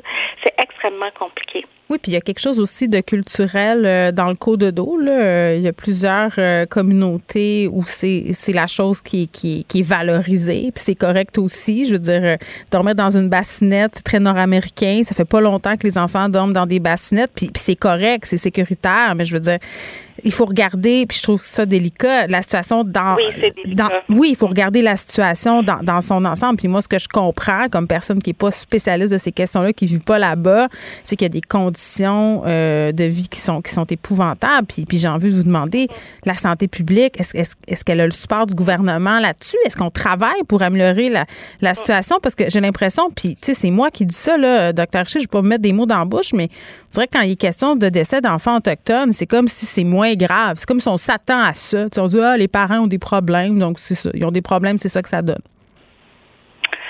Euh, c'est sûr qu'on a travaillé très fort avec la journaliste pour s'assurer qu'on n'allait pas dans cette optique-là. Ben oui. On a réussi à, à mettre euh, l'emphase sur euh, le surpeuplement des logements et le fait que euh, que en absence de, de travail réel sur les conditions de vie, on offre des services, certainement, comme partout au Québec, les femmes sont suivies en prénatal. On leur demande d'arrêter de fumer ou de réduire. On demande aux conjoints de fumer dehors, etc. Euh, les services sont offerts, mais ça a un impact limité si finalement les conditions de vie permettent pas de mettre en pratique euh, ce qu'on nous dit. Et quand on est stressé, ben, euh, bon, fumer une cigarette, euh, ça peut être un moyen de gérer son stress. C'est ça. C'est tellement des enjeux complexes, puis c'est plein de Ben- facteurs qui communiquent entre eux. C'est une solution euh, qui englobe beaucoup de choses qu'il faudrait trouver dans le fond. Ce sont des solutions. Donc, la santé publique va soutenir les gens de la première ligne à, à Ouais. offrir le counseling, etc. On travaille aussi avec des des euh, des mères et des jeunes femmes inuites pour qu'elles puissent offrir le counseling dans la langue, tout ça. On fait des visites à domicile, tout ça, mais aussi les intervenantes sont un peu désemparées quand elles voient les conditions de vie, le frigidaire qui est vide. Ouais. euh, Il C'est a pas difficile. d'eau. euh, Je veux dire, ça peut être difficile de dire, ah, on se lave les mains, c'est le COVID, mais là, il n'y a pas d'eau, tu sais. Ouais. Puis, puis Euh, juste après vous, on parle avec un journaliste de notre bureau d'enquête à propos du fait que l'organisation en charge de la santé publique au Nunavut est sous enquête. Ça, est-ce que vous étiez au courant de ça? Euh, oui, évidemment, je suis Oui. au courant, mais comme professionnelle de la santé, euh, moi, je ne suis pas dans la gestion, donc c'est difficile pour moi de, de commenter. Mais ça Moi, vous décourage euh, pas de savoir ça? ben, c'est parce que ce que moi j'observe sur le terrain, c'est c'est c'est qu'on a beaucoup, on a une pénurie de personnel. Ouais, c'est ça. euh, que les gens travaillent extrêmement fort. Les gens qui travaillent au Nunavik, ils ne travaillent pas au Nunavik pour les sous parce qu'ils peuvent faire plus de sous bien ailleurs. Donc les gens travaillent avec leur ca- leur cœur. Mhm. Ben Et oui. euh, les gens sont attristés, ils sont attachés à la population, sont attachés au à l'environnement et euh, je pense que tout le monde est C'est votre cas? Vous travaillez là pour des raisons de cœur. À chaque fois qu'on vous parle, c'est ce qu'on entend. oui clairement clairement ben je Puis vous allez continuer de travailler au Nunavik? Ah oui, toujours, jusqu'à ce que je sois capable de tenir, euh, ben même en chaise roulante, pourquoi pas? Ben, merci de le faire, puis merci de nous parler de cette réalité-là. Ce sont des sujets délicats, vraiment. Là, on, on se demande toujours par quel bout prendre ça parce que on veut pas alimenter les préjugés. Je pense que la dernière chose dont ils ont besoin, ces communautés-là, ce sont euh, davantage de préjugés, plus d'aide, finalement. Euh, Docteur Richer, merci beaucoup, qui est médecin conseil à la Direction régionale de la santé publique du Nunavik. On revenait sur ce dossier du devoir, un nombre quand même assez effarant de poupons qui décèdent. Mais comme le disait le docteur Richer, c'est pas juste les poupons qui décèdent. Oui, c'est une tragédie en soi, mais il y a des enfants aussi qui ont beaucoup de problèmes respiratoires et des enfants qui grandissent avec d'autres maladies qui sont liées à ces conditions de vie-là. Donc, c'est vraiment un problème qui est systémique. Et parlant de système, euh, je pense que ça va pas très bien pour la santé publique du Nunavik, comme je le soulignais. C'est avec Éric Yvan Lemay, qui est journaliste à notre bureau d'enquête. Salut, Éric Yvan. Bonjour. Euh, bon, euh, là, peut-être euh, nous expliquer euh, qui est sous enquête et pourquoi. Ben, écoutez, vous parlez de la santé publique. La santé publique fait partie de la régie régionale là, du, du Nunavik et depuis plus d'un an, il y a une enquête qui a été commandée par Québec sur l'organisation qui chapeaute donc tout le système de santé du Nunavik et sur le, le- le centre de santé Nulutivik, qui est la région plus à l'ouest, euh, donc euh, qui est les villages euh, plus à l'ouest. Ce qu'il faut savoir, là, c'est que euh, là-bas, il y a des montants qui sont versés par Québec et il y a une organisation qui gère les, soins sur le territoire. Puis là, il y a eu des, des signalements, des problèmes dans la façon dont les sous sont dépensés et aussi dans la façon dont les soins sont donnés. Puis il y a, il y a, oui, des problèmes de santé publique, mais il y a aussi de graves problèmes dans la façon dont on soigne les gens. Je vous donne un, un exemple Ouais. là, qui m'a été rapporté qui est assez troublant. Un patient qui souffrait de problématiques de santé mentale est amené à l'hôpital. Il, il était dans un appartement supervisé, là, donc il était supposé avoir un- une surveillance. Ouais. Et il est amené à l'hôpital et quand on lui a retiré ses bas, la peau est venue avec. Eh. Et ça, ça, ça a scandalisé le personnel infirmier là-bas au point où on l'a signalé parce qu'on a dit là, il y a quelque chose qui se passe qui n'est pas normal. On n'a pas des soins qui sont optimaux. Hmm. On ne tolérerait pas ça dans le sud du Québec et on ne devrait pas tolérer ça euh, chez la population euh, inuit. Donc, il y a des gros problèmes et pas juste au niveau des problèmes de santé publique, mais aussi pour des problèmes de la façon dont les soins sont donnés. Est-ce qu'on vous a répondu euh, quelque chose du côté de la santé publique? Ben, écoutez, ce qu'on dit au niveau de la régie régionale, c'est qu'il y a des gens qui ont perdu leur Mm. emploi euh, parce qu'il y, a- il y a eu des, des- des signalements, puis il y, a, il y a une partie des soins qui sont donnés dans le Nunavik, mais il y, a y une partie des soins qui sont donnés ici aussi à Montréal. Ça veut dire qu'on déplace gens ces gens-là en, en avion? Pour Exactement. Et, et ils sont hébergés ici à Montréal dans un, un endroit qui s'appelle le Centre Ulivic Ouais. à Dorval. Et c'est un endroit, dans le fond, tu sais, quand les gens ont besoin de soins plus importants d'une opération, des choses comme celle-là, qui ne peuvent pas être faites dans le Nord, sont amenés à, à Montréal et reçoivent les soins. Mais encore là, à cet endroit-là, il y a eu plusieurs dépenses exagérées, des euh, montants qui n'auraient pas dû être dépensés. Et quand il y a eu des... euh, Mais ça veut dire quoi? Ça veut dire qu'il y a des gens qui faisaient des faux comptes de dépenses, qui réclamaient des fausses factures? Ça veut dire quoi concrètement? Ou qu'on boostait Ben, les c'est- coûts? C'est ça qu'on est en train d'analyser avec Au les bureau? enquêteurs qui ont été nommés par Québec, deux Ouais. anciens sous-ministres. Ouais. Il y a plusieurs allégations. Des dépenses faites avec la petite caisse qui n'auraient pas dû être faites, des locations de chambres d'hôtel à gros prix alors qu'on a un centre pour héberger ces gens-là, euh, des dépenses qui auraient été euh, faites par des gens qui sont proches de l'ancienne direction. Donc, quand ça a été découvert, plusieurs de ces administrateurs-là ont tout simplement été congédiés ou sont partis. Et, et donc, ça veut dire qu'il y avait visiblement Anguille sous roche. Malheureusement, il a fallu attendre un certain temps avant qu'il y ait quelque chose qui se passe. Puis encore aujourd'hui, il y a des gens qui disent Ben, écoutez, là, ça fait un an et demi qu'il y a une enquête, il n'y a pas eu de conclusion encore. Qu'est-ce que Québec attend pour, pour bouger? Parce que, mis à part l'enquête, il y a eu quelques changements au niveau de la direction de la régie régionale. On a dit qu'on avait, bon, euh, embauché des gens, un peu plus d'expertise à l'interne. Cette opération de Mais- reddition de compte euh, assez euh, serrée, ça ferait pas de tort. Ben, pour le moment, on a l'impression que c'est davantage cosmétique qu'une Ouais. réforme en profondeur. Puis c'est important que ce soit bien fait parce que pour ces gens-là là-bas, il faut qu'il y ait une direction puis une, une façon de faire qui soit solide. là. On peut pas. On oublie que ce territoire-là est immense et qu'il y a très peu de population. Il faut que ce soit bien organisé puis il faut aussi qu'on dépense bien les sous. Ça coûte très cher. Le budget de la région régionale, c'est 244 millions. Euh, J'ai un collègue qui faisait le calcul, là, ça, ça représente à peu près 16 000 par habitant. C'est beaucoup d'argent. Ben oui. Mais il faut que cet argent-là aille à la bonne place parce que sinon, il y a des. Ben, surtout que c'est fâchant, là. Je sais pas, euh, là, euh, Éric, là, mais j'entends, j'entends le médecin dire les gens vivent à 15 dans des 4,5, euh, les enfants sont pas soignés, ils arrivent à l'hôpital avec des infections respiratoires majeures. C'est sûr que quand on entend que la santé publique est gérée tout croche puis qu'il y a des fonctionnaires qui semblent s'en mettre plein les poches, c'est sûr que c'est très, très, pardonnez-moi, le québécisme décalissant. Oui, c'est c'est- c'est fâchant et il faut qu'il y ait des leaders qui se lèvent. Tu sais, on, on peut regarder ça de Québec et dire bon, ben, il faut qu'il y ait des choses qui changent. Ouais. Effectivement, il faut qu'il y ait des choses qui changent, puis Québec va mettre de la pression, mais ça prend aussi un leadership au niveau local. C'est pas toujours évident. Il faut comprendre aussi qu'il y, a- il y a des dynamiques. Bon, et tout le monde se connaît un peu là-bas. Il y a des dynamiques euh, familiales. Il y a des fois des, des situations où on nous a rapporté qu'il y avait favoritisme parce qu'un connaît un autre, nomme une personne. oui, il y a des gens qui emmènent large, là. euh, C'est une dynamique souvent des régions, là. Exactement. Puis pas unique au Nunavik. Là, Non, non, c'est des affaires de région. Moi, je viens d'une région, puis on les appelait les kingpins des régions. On les décide de tout. Ils ont le bras long. Euh, ils ont du pouvoir en politique. Euh, ils font, ils connaissent les entrepreneurs du coin. On le connaît, le système, là.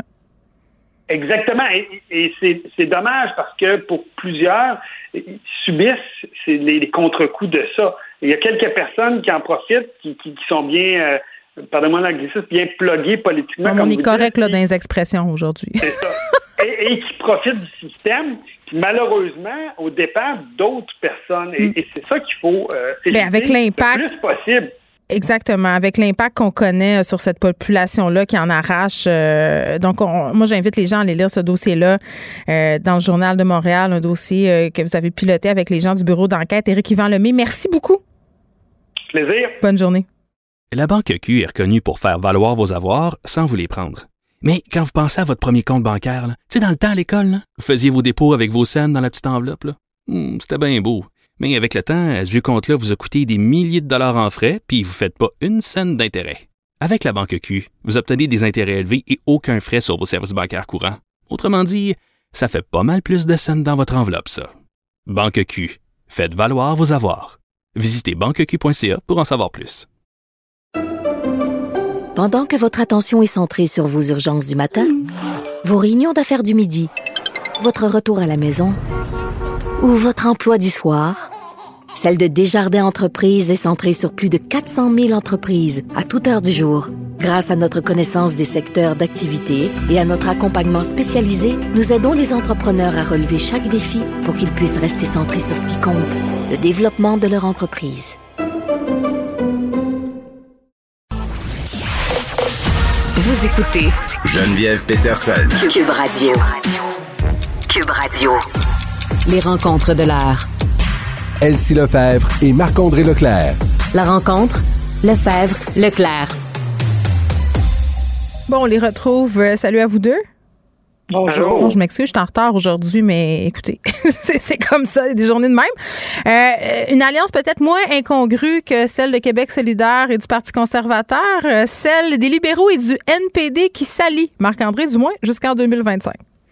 Oui, donc ça nous a pris tous un peu par surprise là, euh, hier soir là, quand euh, CBC a sorti la nouvelle là, et les autres médias ont suivi euh, que, le, que les libéraux de Justin Trudeau et le NPD de Jack Minsing allaient, euh, allaient signer une entente de soutien et de confiance. Donc ils disent que c'est pas une coalition, c'est pas une alliance, c'est qu'ils ont, ont une entente, entente qu'on a euh, sous les yeux là, euh, en, en sept points là, de choses qu'ils vont réaliser ensemble. Entre autres, là, tout ce qui euh, un dossier qui était cher, là, euh, autant pour les libéraux que le NPD, là, l'assurance médicaments, euh, l'assurance dentaire également, qui était plus une demande là, du NPD. Donc, on savait depuis 2015, là, depuis l'élection 2015 de M. Trudeau comme premier ministre, on savait qu'il mangeait là, le, le lunch du NPD. Mais là, il est en train de manger le, le déjeuner, le lunch puis le souper du NPD parce que je pense que ça va être très difficile pour le NPD euh, de démontrer là, à partir d'aujourd'hui les gains qu'ils vont faire parce que ils donnent une confiance envers les libéraux, envers Justin Trudeau jusqu'en juin 2025. Donc, ça nous amènera à la prochaine élection en not- octobre 2025, même si ce qui est important de noter pour nos auditeurs, on est en gouvernement minoritaire depuis l'élection euh, de l'automne 2021. Euh, mais je pense pas, tu sais, M. Singh ce matin, c'est sûr que lui, il essaie de démontrer que cette entente-là, c'est pour aller chercher des des, euh, des gains pour les Canadiens, mais tu sais, je suis pas certain que sa stratégie est la bonne parce que ça va être, tu sais, les libéraux là ne feront pas de crédit au NPD, puis eux, ça va être, on annonce telle chose, puis ils vont donner, pas donner de crédit au NPD qui ont eu l'idée, ils vont prendre le crédit. Euh, tu sais, les démocrates, les néo-démocrates depuis quelques années, on le voit là, sont aussi stratégiques là qu'une table à pique-nique. J'adore l'image. Mais j'allais utiliser, elles vont pas donner de crédit comme des profs d'université avec le personnel de recherche. oui, c'est vrai. Aussi, exact. Bon, Elsie? Ben oui, ben c'est sûr que c'est surprenant. En même temps, ça fait quand même euh, des mois, euh, puis euh, le gouvernement précédent, c'est un peu la même chose, où le NPD est toujours un peu la caution des libéraux. Donc, euh, c'est juste que là, c'est c'est formel. Euh, c'est intéressant ce que Marc-André dit parce que c'est lors des prochaines élections, qu'est-ce que le, le chef euh, Jack Meeting va être capable de de- d'annoncer comme gain tangible. Ouais. Puis, euh, en, en annonçant d'emblée qu'ils vont toujours voter avec le gouvernement, ben c'est sûr que ça les met un peu euh, dans une position euh, de faiblesse parce que pour négocier ensuite, donc lui, il dit assurance médicaments puis euh, dentiste, donc c'est quand même intéressant. C'est deux mesures quand même fortes et structurantes si ça va de l'avant. Mais est-ce que les libéraux vont vont vraiment aller de l'avant ou est-ce qu'on faire des annonces puis finalement il se passera rien? Ça va être curieux. Puis le- les libéraux vont consulter, en guillemets, vont informer le NPD avant des annonces structurantes. Ça aussi c'est particulier. Et euh, le NPD somme toute se garde un droit de retrait. Donc euh, on pourrait s'attendre là dans la dernière année à ce que le NPD dise bon mais ça suffit, euh, les libéraux euh, ont pas euh, respecté leur parole et donc euh, on met fin à tout ça. Euh, moi je serais très surprise que cette entente là, se, se, se rende jusqu'à la fin fin fin. En même temps euh, pour les citoyens, nous, Canadiens que nous sommes, euh, c'est sûr que de savoir qu'on n'ira pas en élection, je pense que c'est bien accueilli. Il y a personne qui voudrait retourner en élection à court terme. Donc, euh, à court terme, je pense que tout le monde sort un peu gagnant de ça. Bon, est-ce qu'on peut parler du PDG d'Air Canada? OK, puis là, OK, là, je sors mes deux douzaines d'œufs puis je marche dessus, OK? J'annonce mes couleurs, là. non, mais c'est parce qu'on on a tous un peu été euh, vraiment très fâchés, là, qu'ils ne veulent pas. Euh, bon, apprendre le français, il a dit j'ai pas le temps. Après ça, il a fait une, une place dans son agenda. Bon, ça, c'est tel que tel, comme on dit au Saguenay, là, euh, c'est beau. Il s'est inscrit à des cours et là, il s'excuse. Tu sais, il s'est exprimé là, comme cinq mois plus tard, puis c'est pas tout à fait ça, son anglais. C'est sur le front du journal ce matin. Je comprenais, mais en même temps, je me disais quelque chose comme. Puis là, c'est peut-être moi qui est trop fine, là. OK? Vous me corrigerez si vous me trouvez trop fine.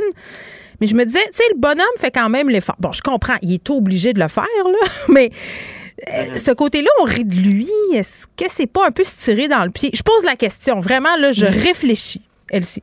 Ben, oui, tu as raison, c'est vrai, parce que bon, il y a un effort, mais l'effort. T'es obligé. Rousseau je le dis, là. Oui, c'est ça, mais il n'y a pas non plus, euh, hier, là, il n'y a pas eu aucune improvisation, il n'a pas parlé 50% du temps en français, euh, il a lu des choses de manière phonétique. Fait qu'il se donne pas Donc, dans euh, ses cours, là. C'est pas le meilleur ben- élève de sa classe, là. C'est ça que tu Ben, en me dis, là. Il fait ça en arrière. Ben, il est peut-être pas, ouais, peut-être pas talentueux dans l'apprentissage des langues. Puis ça, ben, ça se peut aussi, je comprends. Mais, tu sais, tu sens, il, s'excuse, il s'excuse effectivement. Bon, donc, moi, je reconnais ça. Puis je pense que tout le monde le reconnaît, mais en même temps, est-ce suffisant? Puis l'autre chose, c'est que euh, son, son attitude, ou en tout cas le fait qu'il qu'il parlait pas du tout français, puis la manière qu'il a réagi à l'automne, Mm. est-ce qu'il a mis en place vraiment les mesures pour que Air Canada, parce qu'ultimement, c'est la symbolique du dirigeant qui, si se contrefout du français, Oui, comment tu parles euh, sur le terrain, là, dans le service à la Ben, c'est clientèle. Je comprends. Exactement. Puis dans le conseil d'administration, là, euh, s'il y a des, il comprend rien du français. Donc, euh, est-ce que c'est, est-ce que les discussions se tiennent en français? Est-ce que la voix des employés francophones est réellement entendue? Euh, C'est un peu ça aussi, tu sais, l'avancement des francophones dans cette société. Et euh, on se rappellera aussi qu'à l'automne, euh, Freeland était sortie. Elle avait écrit une missive au conseil d'administration en demandant à ce que dans son rendement, donc sa connaissance et ses, ses capacités en français soient évaluées comme une mesure de rendement. Puis on n'a toujours pas de nouvelles par rapport à ça. Donc ça, ça serait des reconnaissances pour montrer que c'est vraiment important. Donc moi, je salue l'effort, mais tu sais, on est encore assez. tu lui dis thanks, but no thanks? Mm, c'est ça. On continue. mais L'année prochaine, Keep the good work, Marc-André. Ta, ta question, Geneviève, est très légitime. Là. Tu sais, Je veux dire, là, jusque où, là... euh, Ben, jusqu'où on poursuit l'humiliation? C'est ça ma ça, question. il, a fait, il a fait sa déclaration à, à notre collègue Pierre-Olivier Zappa. Il a fait sa déclaration. On a vu que, comment il était déconnecté par rapport à la réalité, mais par rapport au, au sentiment qui est dans la population, dans la nation québécoise présentement. Mais Ouais. là, jusque où, tu sais, là, on amène en comité. C'est sûr qu'hier, quand on regarde le comité, je suis d'accord avec sais, quand on regarde le comité, j'ai travaillé, moi, avec des policiers anglophones. Si- S'il est sérieux depuis le mois de novembre, il n'est pas capable de plus improviser au lieu que de lire, et c'est ça, ben, je peux avoir des doutes, parce que je l'ai fait, ce travail-là, avec des gens vraiment très, très près. Bon, ben c'est ça. Avec- Est-ce que tu as des doutes qu'il est allé à tous ses cours et tout ça, genre? Tu ben, irais-tu parce jusque-là? que- Parce moment donné, à moment donné, tu peux pas, en bon québécois, beurrer trop pépais, là. Tu sais, de dire Mm. que là, j'ai deux tuteurs, puis un le matin, puis un l'après-midi, puis un les jours Mais, mais puis t'es pas capable de faire plus que de t'excuser, Ben, là. C'est ça. Parce que, tu sais, c'est- moi, ce que je disais toujours aux politiciens, c'est quand ils arrivent d'entre vous au Québec, ils disaient, oh, tu sais, je prends des cours, je prends des cours, puis, je, puis il y a des professeurs. Oui, puis là, après ça, puis quand je revenais dans l'auto après l'entrevue, je disais, ouais, mais là, tu viens de le dire, mais là, faut que la prochaine fois que tu retournes voir le même animateur de radio ou de télé pour qu'il voit une amélioration, parce que là, n'a pas l'air crédible après ça, tu sais. OK, mais Marc-André, en même temps, euh, oui, mais ce bout-là, je le comprends. Mais tu sais, moi, si j'ai, je veux dire, je viens du Saguenay, toi avec, là, je veux dire, mon accent anglais est pas tout à fait euh, ISO Ah, 9002, on va dire ça de même. Moi, si à chaque fois que je parle anglais, euh, les anglophones rient de moi, il me semble que ça me donnera pas le goût de me forcer ben ben. Non, C'est mais sûr, ça, mais c'est quoi que- le message aussi qu'on va envoyer? C'est quoi le message qu'on va envoyer Ouais. à partir de là? Une fois que lui a fait sa déclaration, une fois qu'il dit qu'il s'excuse, là, qu'il dit de la bonne façon, Mhm. euh, c'est sûr que là, il n'y a pas personne d'autre qui va pouvoir venir au Québec non. le français si on agit comme ça. Je Faut comprends. faire attention. Puis pense. je veux pas excuser M. Rousseau, là, je voulais qu'on réfléchisse Non. ensemble à, à cette question-là qui est sensible, là, elle, si on, va pas se le cacher. Oui. Mais tu sais, puis il, il- il fait 3 points, il a gagné 3,7 millions de dollars là, l'année passée. Ouais, donc, euh, Fais pas pitié. tu sais, il- ben non, puis donc, euh, tu sais, il peut étudier peut-être un petit peu plus là, qu'un petit Mais- peu chez lui le soir. euh, je sais pas. C'est plus, est-ce qu'il y a vraiment un engagement profond? Euh, Pense pas, soit non. pas capable de, de dire une phrase? C'est comme la gouverneure générale. Je veux dire, c'était complètement pathétique quand elle a fait son discours. Là. Elle a lu en phonétique euh, un Ouais. texte. Elle comprenait même pas ce qu'elle disait. mais- puis- puis, euh, oui, puis ultimement, ben, c'est le gouvernement canadien. Tu sais, comment qu'on tolère que dans des entreprises comme celle-là, euh, est-ce qu'on est un pays bilingue ou pas? Puis là, c'est c'est toute la- l'espèce. On se fait croire que oui, le Canada, c'est bilingue d'un pays à l'autre. Le Canada, il est bilingue juste au Québec. Tu sais, Puis à un moment donné, c'est tout ça qu'il faut aussi mettre sur la table, plus que de seulement critiquer euh, cette personne euh, qui clairement. euh, Mais, mais tu touches un bon point ici parce que pour avoir pour- quand j'étais chef de cabinet au fédéral, je me rappelle d'avoir des discussions avec des gens qui sont euh, dans l'organisation d'Air Canada, puis sans entrer dans les détails, mais ces gens-là se demandaient tout le temps un peu, pour, pourquoi pourquoi comme si les gens ou les parlementaires avaient une exigence plus élevée envers Air Canada, mais ils sont plus, oui, c'est une entreprise maintenant qui est privée, sous juridiction de compétence fédérale, mais à l'époque, bon, société de la couronne, puis tout ça, mais bon, ça, on, on va pas réécrire l'histoire, mais c'est comme si, des fois, à l'intérieur de Air Canada, ils comprennent pas, justement, qu'ils ont comme un devoir suprême ou des exigences qu'on demande pas aux autres compagnies dans leur même situation, par exemple, parce que pour la majorité des Québécois et des Canadiens, on les voit comme notre transporteur national, comme s'ils nous appartenaient. C'est pas le cas. Mais, mais une fois, une fois que tu es prêt avec ça, faut que tu le comprennes, puis il faut agir en conséquence, au lieu de dire, ben non, mais c'est pas vrai votre perception. Une fois que ta perception est là, Ouais. tu peux travailler puis te battre euh, jour et nuit, mais c'est peut-être mieux de l'accepter puis de te comporter en conséquence. Bon, Marc-André, une minute pour parler euh, de ce budget à venir. Le, le huis clos, bien entendu, est commencé. À 16 heures, euh, on va connaître les tenants et aboutissants euh, de tout ça. Rapidement, à quoi on, on s'attend? Ben, on s'attend, on s'attend des chèques. Euh, on va le, fait que allez, attendez proche de votre boîte postale communautaire. À J'ai déjà engagé quelqu'un, là. Il attend, il attend mon chèque. Pour surveiller ma ça. boîte, ben oui. là, on va savoir euh, qui, quand, pourquoi, comment. Ce qui va être difficile pour le gouvernement, c'est de justifier, hein, parce que oui, euh, il y a les gens à plus faible revenu, la classe moyenne, les gens qui ont, euh, tant mieux pour eux, un meilleur salaire, euh, mais tout le monde est affecté par l'inflation. Et moi, ce que j'espère, là, au-delà de l'inflation, puis tout ça, ce que j'espère, là, euh, c'est que dans le budget, il va y avoir des sommes qu'on va les dépenser pour la ventilation de nos écoles. Je pense qu'on en a parlé beaucoup ensemble. On a vu des montants du fédéral qui sont provincial, il y a des gens qui ont fait des recherches, on ne sait pas trop ce que l'argent est arrivé, mais j'aimerais ça voir dans le budget une portion pour nos écoles, qu'on va prendre vraiment cet argent-là et aider nos jeunes à avoir une On aurait bonne peut-être ventilation. ouais, on aurait peut-être pu prendre une partie du budget euh, de la vidéo de M. Gérard là, où il joue à être Rocky. Oui, euh, oui, M. Gérard qui joue à Rocky. Ouf, euh, ah, moi, là, ça, je l'ai dit. courir. Ah, pff, tout Mais M. Girard, mais Geneviève, M. Girard ne pense pas à l'élection. Sûrement qu'il nous dira ça comme il nous a dit ça au mini-budget, qui ne pense pas à Ah, j'en l'élection. fait un beau vidéo promotionnel là, Ben à- oui. à courir. euh, Rocky, euh, l'idole du prolétariat euh, auquel M. Gérard doit certainement s'identifier. OK, à demain. À demain. Vous écoutez Geneviève Peterson. Cube Radio. Docteur Evelyne Joubert est avec nous. Evelyne, salut. Bon, on va parler des chiens brachycéphales. Euh, bon, tu vas nous expliquer c'est quoi en premier lieu, qui ont quand même beaucoup de problèmes de santé à cause euh, de cette condition-là, qui est une, en fait, c'est pas une condition, c'est une morphologie. Explique-nous, euh, c'est quoi? Ben, en fait, euh, nous, en médecine, hein, souvent, on va emprunter des, des mots, là, euh, racines latines puis racines grecques. Là. Fait que, si on décortique notre mot brachy, ça veut dire court, puis céphale, ça veut dire tête. Donc, une tête courte. Puis, en fait, visuellement, c'est plus euh, une, une tête qui est plus ronde. C'est une conformation du crâne où on a un peu euh, la face écrasée. Euh, le, le crâne vraiment bombé. Euh, souvent, ils vont avoir des, des malocclusions dentaires. Ils font comme la baboune. là. On voit Oui. les dents. On dirait que c'est des chiens qui ont foncé dans une porte patio ou dans un mur et qui se sont fait Oui, écraper ils sur la face. Exactement. Euh, ils ont des gros yeux globuleux. Oui. Euh, ils, ont un, ils ont un nez très, très court. là, Justement, j'ai une de mes techniciennes, Josée, elle dit tout le temps, ils ont le museau en arrière des oreilles. Oui, ben- qu'ils n'ont pas de museau. Parce que, ouais, c'est vrai. C'est une, une image comme ça. Fait que, c'est des chiens, quand même, somme toute. Je pense qu'on aime ou on n'aime pas. Là. Il y a des gens qui, qui aiment vraiment pas ça, cette apparence-là. Puis il y a des gens qui aiment beaucoup ça. Puis euh, de ce temps-là, on en voit quand même euh, beaucoup, beaucoup. Mettons, des, des petits bulldogs français. Là, ça, c'est une, une race qu'on va Ben, c'est la, première chose qui m'est venue en tête euh, quand tu m'as parlé d'un chien avec un court, une tête ronde, Mhm. des yeux globuleux. J'ai pensé bulldog.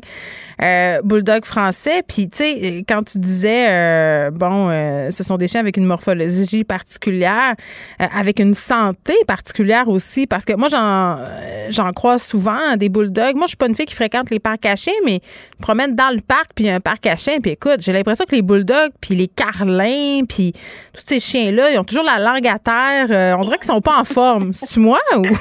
Oui, non, non, c'est pas toi, c'est pas toi. C'est- C'est pas des grands sportifs, là. Tu sais, mettons que il y a des Olympiques de chiens, là, faut pas baisser sur le bulldog anglais, le bulldog français. C'est pas eux qui vont gagner ni le sprint ni le marathon. c'est pas, pas des chiens sportifs. Puis c'est sûr qu'en fait, ils ont, ils ont différentes, euh, comment dire, différents problèmes, à cause de le con- leur conformation. Là. Entre autres, euh, il y a certaines races de chiens comme ça que les, les mamans, les femelles, sont pas capables d'accoucher naturellement.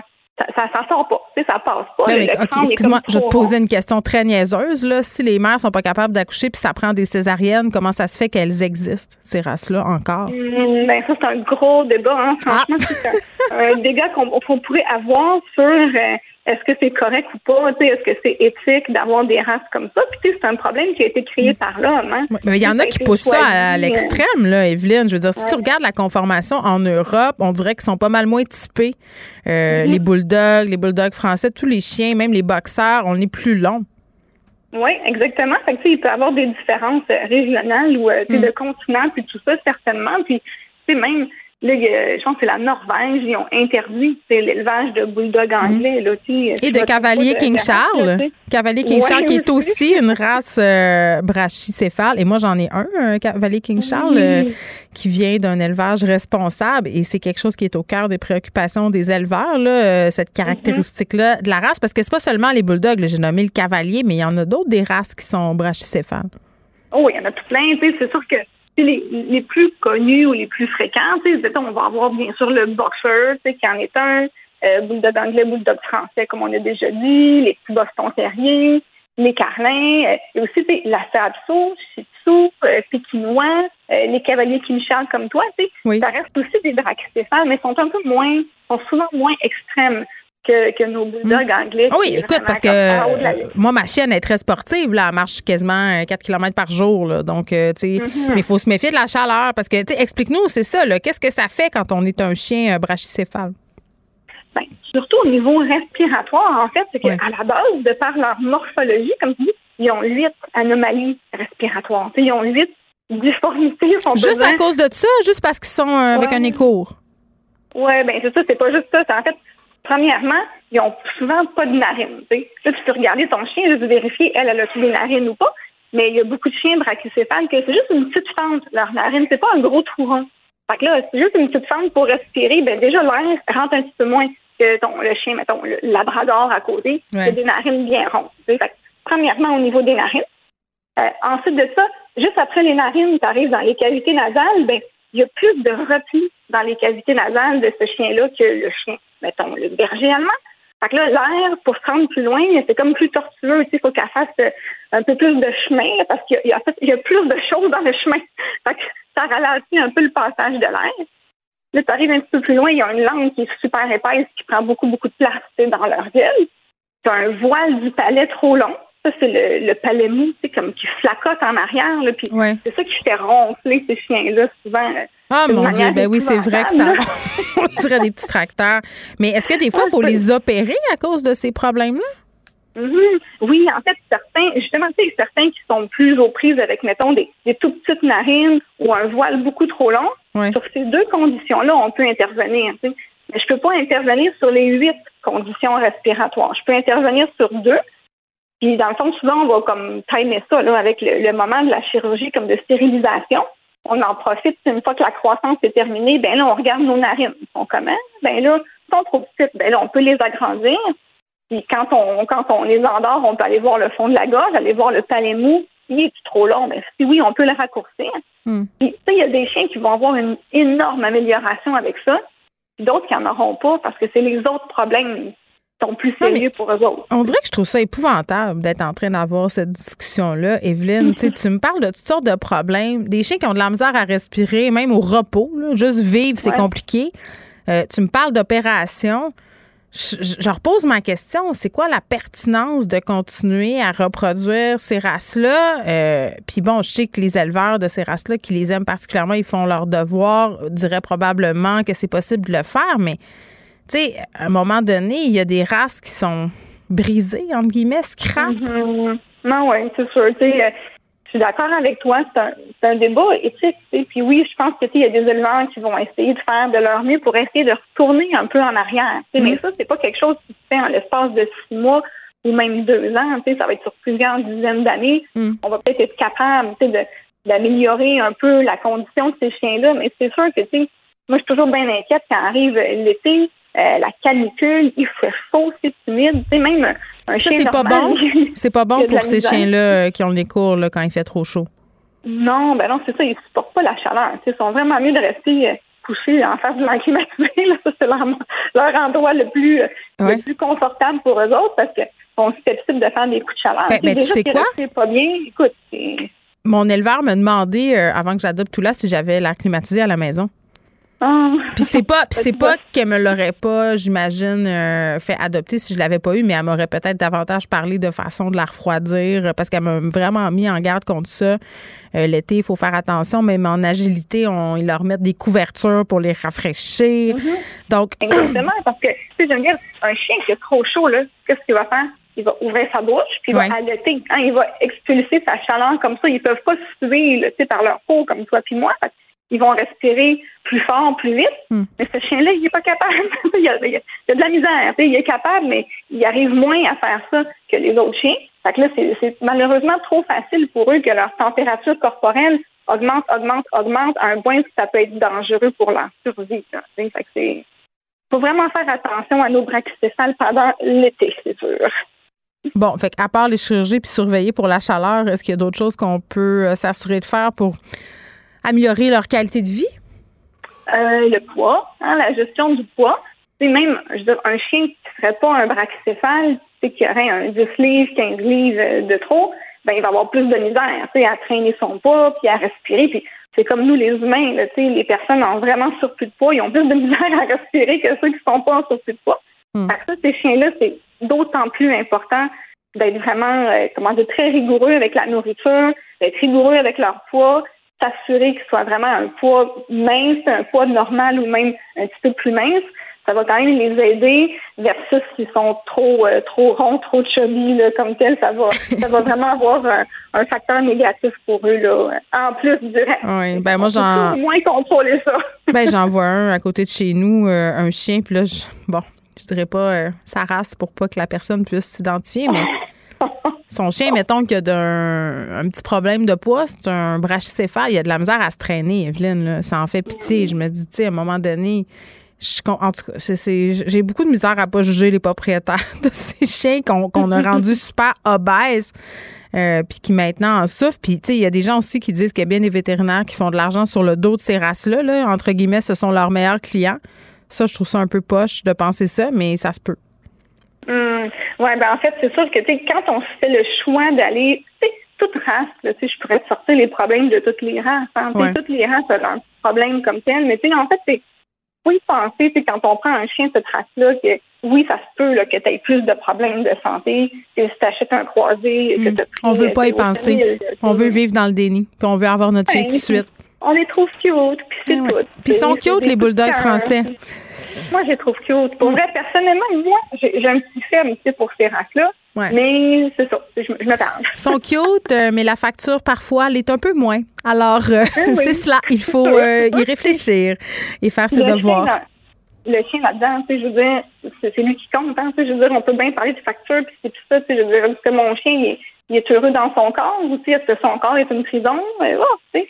Fait qu'il faut, euh, faut penser pour le bien-être animal en premier. T'as tellement avant de raison. Regarder, mon petit chien, il est cute, tu sais, puis je l'aime de même, tu sais, avec Puis- son, son gilet ventraux. C'est plate à dire, mais on est tellement égoïste. Docteur Joubert, je m'inclus là-dedans en passant.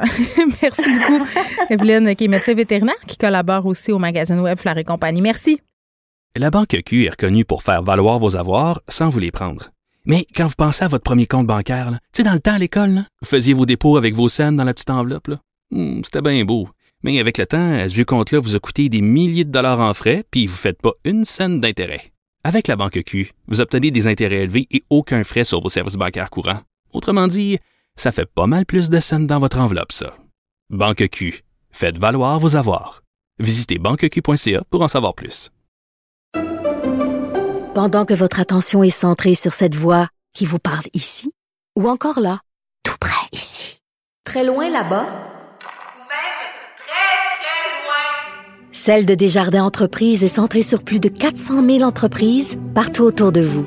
Depuis plus de 120 ans, nos équipes dédiées accompagnent les entrepreneurs d'ici à chaque étape pour qu'ils puissent rester centrés sur ce qui compte, la croissance de leur entreprise.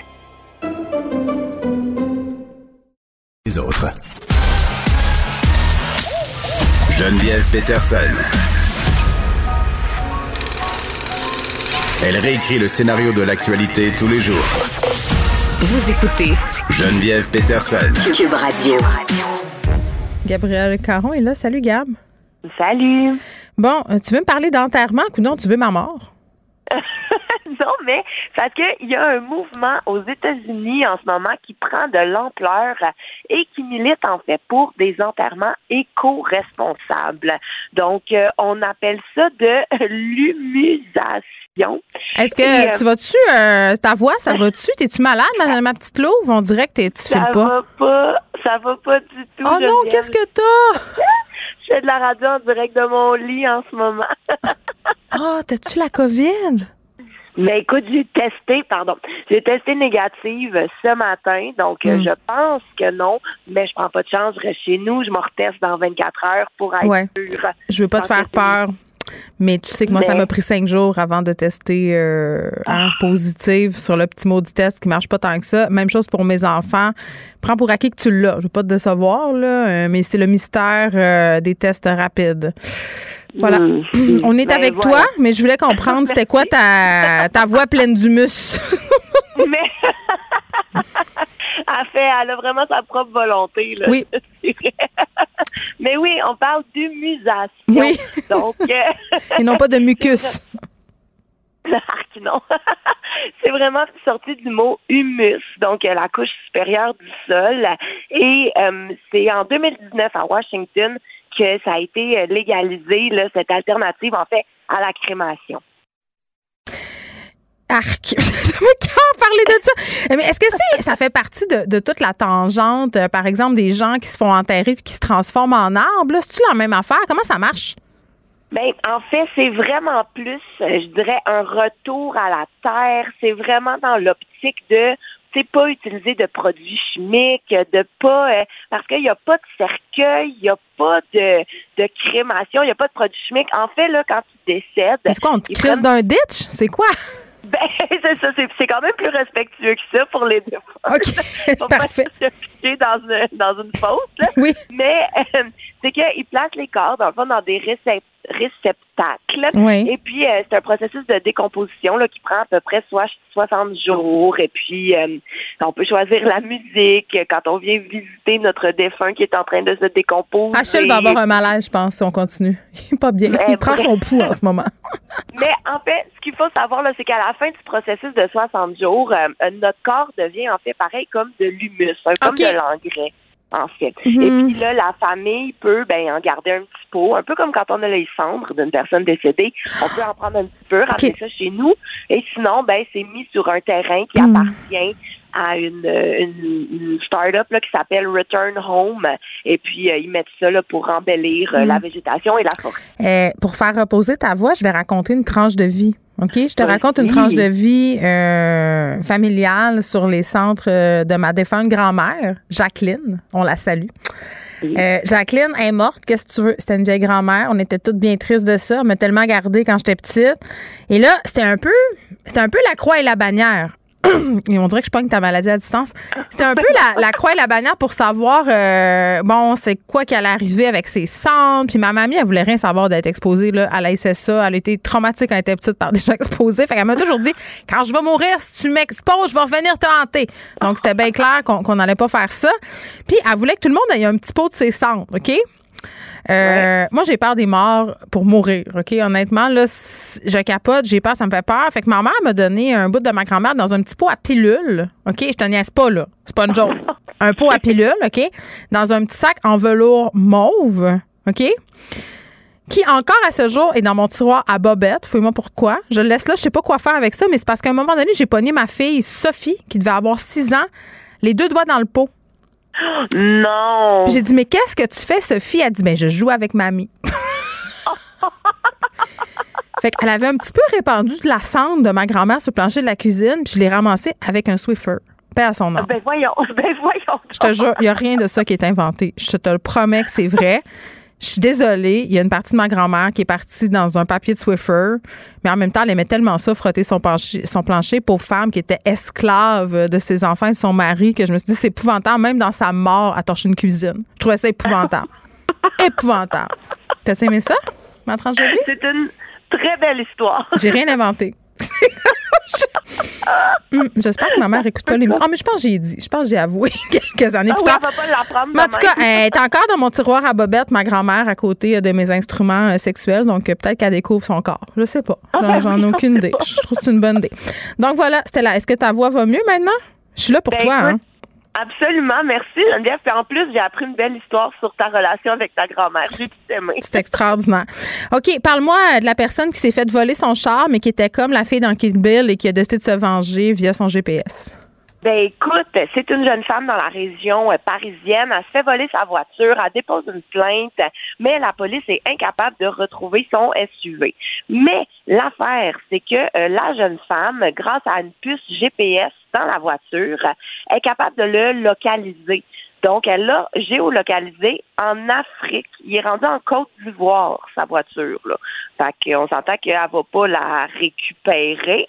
Et euh, pour euh, est capable, avec le GPS, de communiquer à distance avec son véhicule.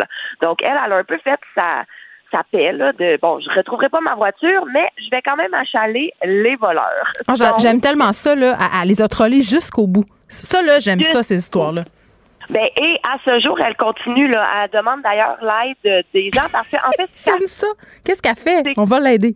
dans le GPS, elle rentre des itinéraires, mais pour des villes qui, qui ont des connotations pas le fun. Par, par, exemple, elle les a envoyés à l'enfer, le cercueil, Ébin Crevon, Prier. Euh, c'est tous des vrais noms de villes ou de villages. Mais j'aime ça. Il y a aussi très con. Ça, j'aime Oui, ça. très con, ouste, gland, bousillé, anus. Tu sais, elle les envoie vraiment un peu partout. Et eux, bon, euh, on sait pas leur réaction, mais elle, elle espère sincèrement que euh, les voleurs sont superstitieux et qu'à chaque fois qu'ils vont prendre sa voiture, ils vont avoir un petit stress qui vient avec et elle demande l'aide des gens à savoir euh, si on a des noms à lui proposer des noms de villages, ben on peut lui envoyer pour qu'elle continue son petit jeu à distance. Est-ce que tu sais, on lui envoie ça où ou c'est pas une information que tu possèdes? Oh, ma mère, Écoute, oh non, euh, ma mère vient de me texter. Oh, peut-être. Oh oh oh oh oh, t'es-tu dans le trouble? Non, elle me texté ah, ah, ah. Je pense qu'elle trouve ça drôle. J'espère. Ou sinon, on va te parler après l'émission. Je répondrai pas. Je vais avoir un appel. Gab, je te prends. euh, mais tu l'as-tu, le, le courriel de la fille, ou est-ce qu'on y écrit? Non, euh, non, Ah! j'avoue que je l'ai pas. A Ben, Google it. Google it, la, la, la voleuse vengeresse, puis vous allez le trouver. Euh, je te prends par surprise avec une histoire. Je sais que tu es malade, mais garde, j'ai pas vraiment de pitié pour toi et ton lit. Euh, Est-ce que tu as vu passer l'histoire de la mère qui allaitait son bébé de quatre mois sur, une, sur un banc au centre? Bon. Ben oui. Bon, puis t'en as pensé quoi? Ça t'a-tu mis en beau joie le vert? Ben, euh, moi, j'ai pensé que c'était du zèle excessif, que c'était complètement idiot de la part euh, des gardiens de sécurité. Mm. C'est inacceptable et euh, ça me semble même que c'est illégal, là.